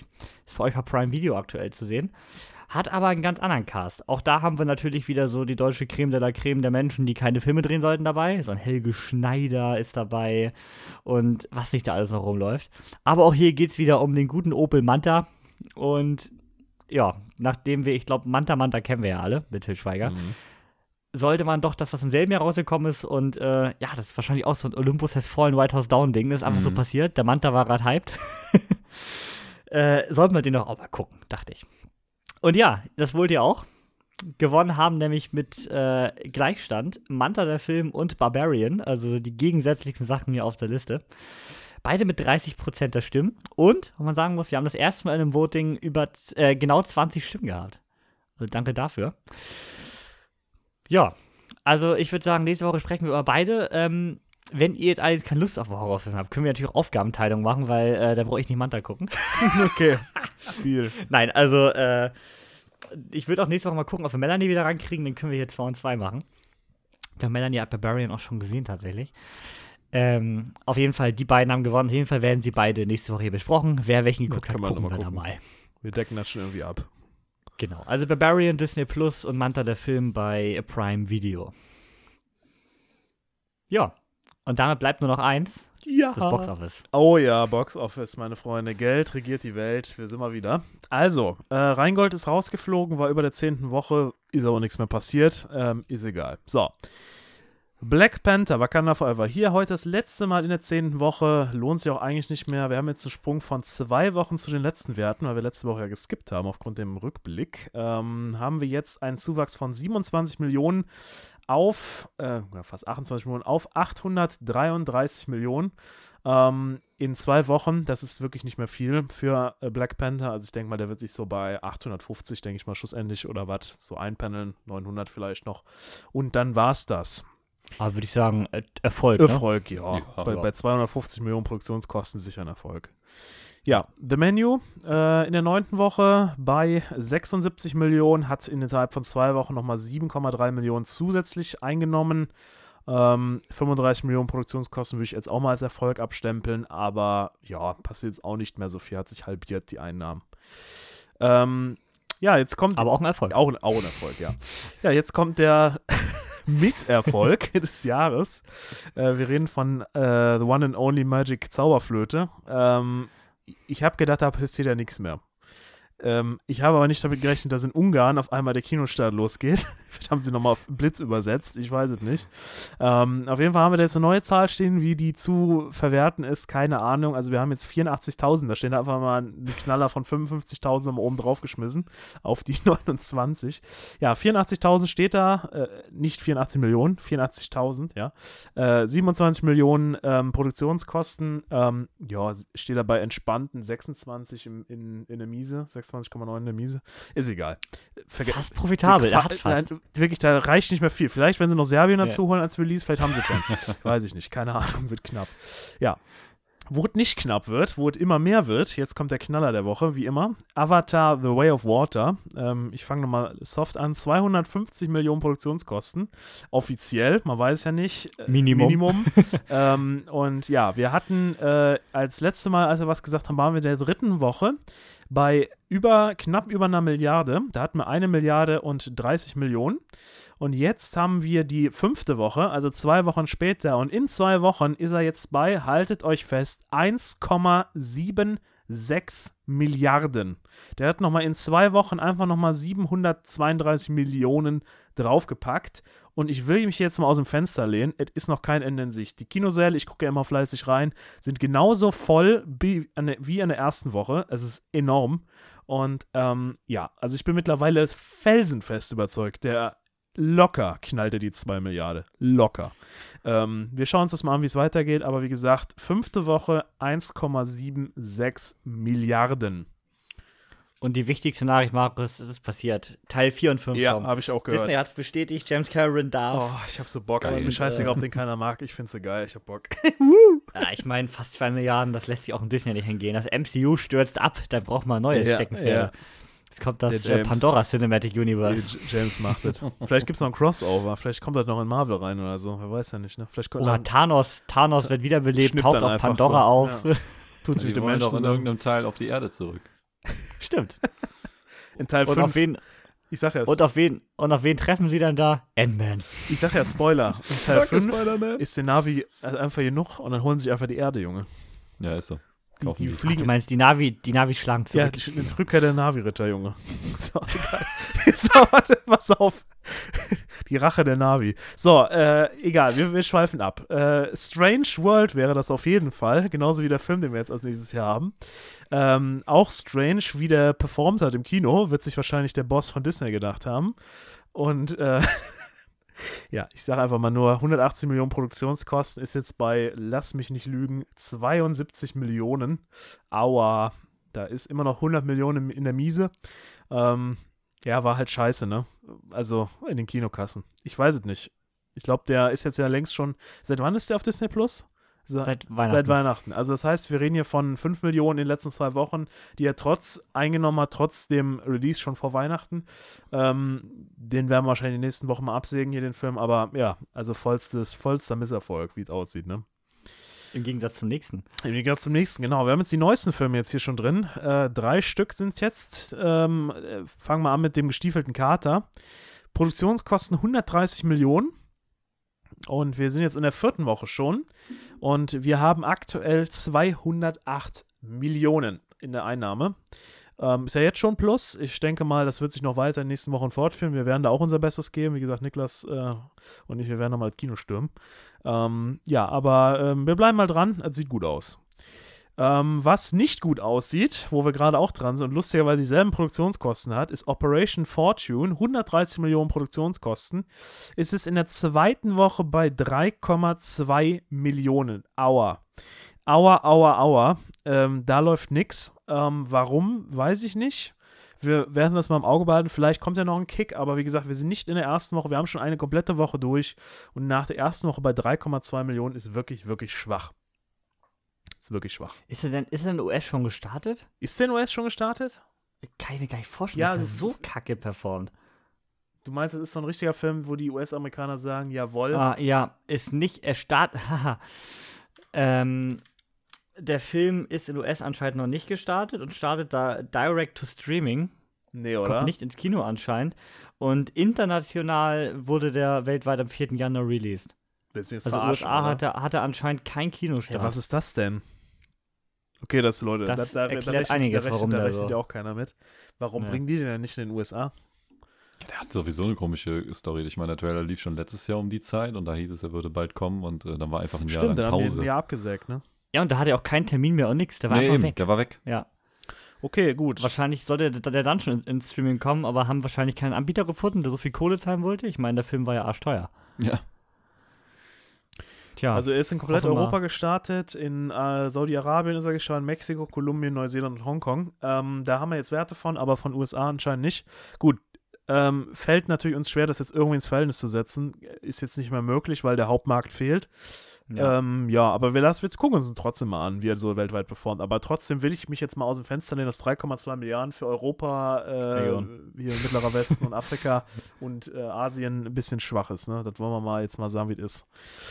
Ja. Ja, ähm, und jetzt als letzten Film, wo mir leider die Produktionskosten fehlen, weil die nicht bekannt sind. Wir suchen wöchentlich weiter, vielleicht finden wir sie irgendwann mal, ist ähm, Kevins Highlight dieses Jahres bisher, The Banshees of Inner Sharon. Ähm, in der zweiten Woche jetzt bei 24,8 Millionen. Der wird auch nicht 100 Millionen als Produktionskosten gehabt haben, Kevin, oder? Wir vermuten einfach mal jetzt. Nee, also der hat jetzt ja nicht die großen, also Max, das, teuer, das teuerste war wahrscheinlich. Colin Farrell. Ja. Also ich, wenn wir mal, wenn wir 50 Millionen mal ansetzen, oder? Geistig so vom Gefühl her. Ja. Ich will jetzt mich nicht aus dem Ja. Fenster nehmen, aber der hat ja auch nicht jetzt die Orte, da fliegt jetzt kein Flugzeug in Hangar rein und so, also das ist. Nee.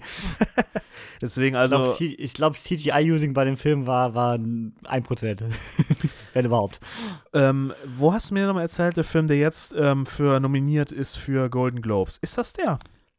Äh, Banshees, genau, also bei den Globes-Gewinnern. Und du hast ja gesagt, deswegen startet der jetzt eh nochmal durch, ne? Das war deine Prognose. Würde ich hoffen, also ich würde den Film gönnen. Der hat bei den Globes auch nicht abgeräumt. Der hat ähm, beste Komödie bekommen. Mhm. Und äh, ich meine, Colin Farrell bester Hauptdarsteller. Ja, also das heißt ja, sowas treibt ja immer die Kinokassen nochmal an, ne? Also, ähm, Genau, das war auch damals bei Parasite so. Ich hatte ihn ja vorher schon Ja. gesehen. Da lief er irgendwie drei Vorstellungen und danach lief er plötzlich zweimal täglich im größten Saal. Ja, vielleicht äh, erlaubt uns das ja auch nochmal, dass der hier in einem normalen Kino auch nochmal läuft. Wirklich traurige Geschichte. Ähm, Genau, also er hat bester, bester Film hat er bekommen. Äh, Colin Farrell für bester Darsteller. Und ähm, Martin McDonough für bestes Drehbuch. Ja, also wie gesagt, ähm, dem steht nichts im Wege. Auch den Zahlen steht nichts mehr im Wege. Ist erst in der zweiten Woche, da geht noch gut was. Wir ballen es im Auge und vielleicht kriegen wir irgendwann ja mal die Produktionskosten raus. So viel dazu. Ja. Ja, So viel dazu. das war das Box Office. Sind wir am Ende angekommen, ne? Ja. Denn sprechen wir in der nächsten Woche über zwei Hausaufgaben, für die ihr euch entschieden habt hier. Und ich würde sagen, über die ersten Highlights von 23. Wir müssen ja mal gucken. Ich würde sagen, die nächsten beiden Wochen haben wir dann ja so ein paar Januarfilme. Da fehlen dann so die großen Blockbuster jetzt. Wir gucken mal, wie, wie, wie wir die verteilen, damit möglichst viele vom Podcast die hier gesehen haben. Äh, wir haben ja schon ein paar Sachen jetzt zur Auswahl. Ne? Banshees of Inisherin. Nächste Woche kommt Babylon. Dann Operation Fortune haben wir jetzt ja noch. Ähm, Niklas habe ich gesehen, hat auch schon der denkwürdige Fall des Mr. Poe gesehen bei Netflix. Habe ich auch schon angefangen mit eingepennt. Oh, Muss mal gucken. Ja, das ist leider das Problem des Films. äh, dann haben wir noch ein paar Sneaks. Ich meine, ich habe Fuck 2020 gesehen, zweieinhalb Jahre mit Scooter. Äh, was wohl dem mehr? Also deswegen, da ist äh, ein bisschen was zu besprechen. Wir gucken mal, wie wir das auf die nächsten beiden Wochen verteilen. Jo. Ja, und damit bedanke ich mich fürs äh, Zuhören. Ich bedanke mich bei euch hier für die früh sonntägliche Immer Aufnahme. gerne, Kevin, immer gern. Ich wünsche euch viel Spaß am Frühstücken. Ich hab schon. Ich auch noch das nicht. Eis ist endgültig kalt. Toll, danke. Nur wegen unserer Überlänge. Das ist wieder, ja. Rotten Egg, ne? Ah. Dazu gibt es ein paar Rot Rotten Tomatoes. Ja. So, wir sind am Ende angekommen. Niklas muss frühstücken. Bis dann, haut rein und ciao. Tschö. Tschö.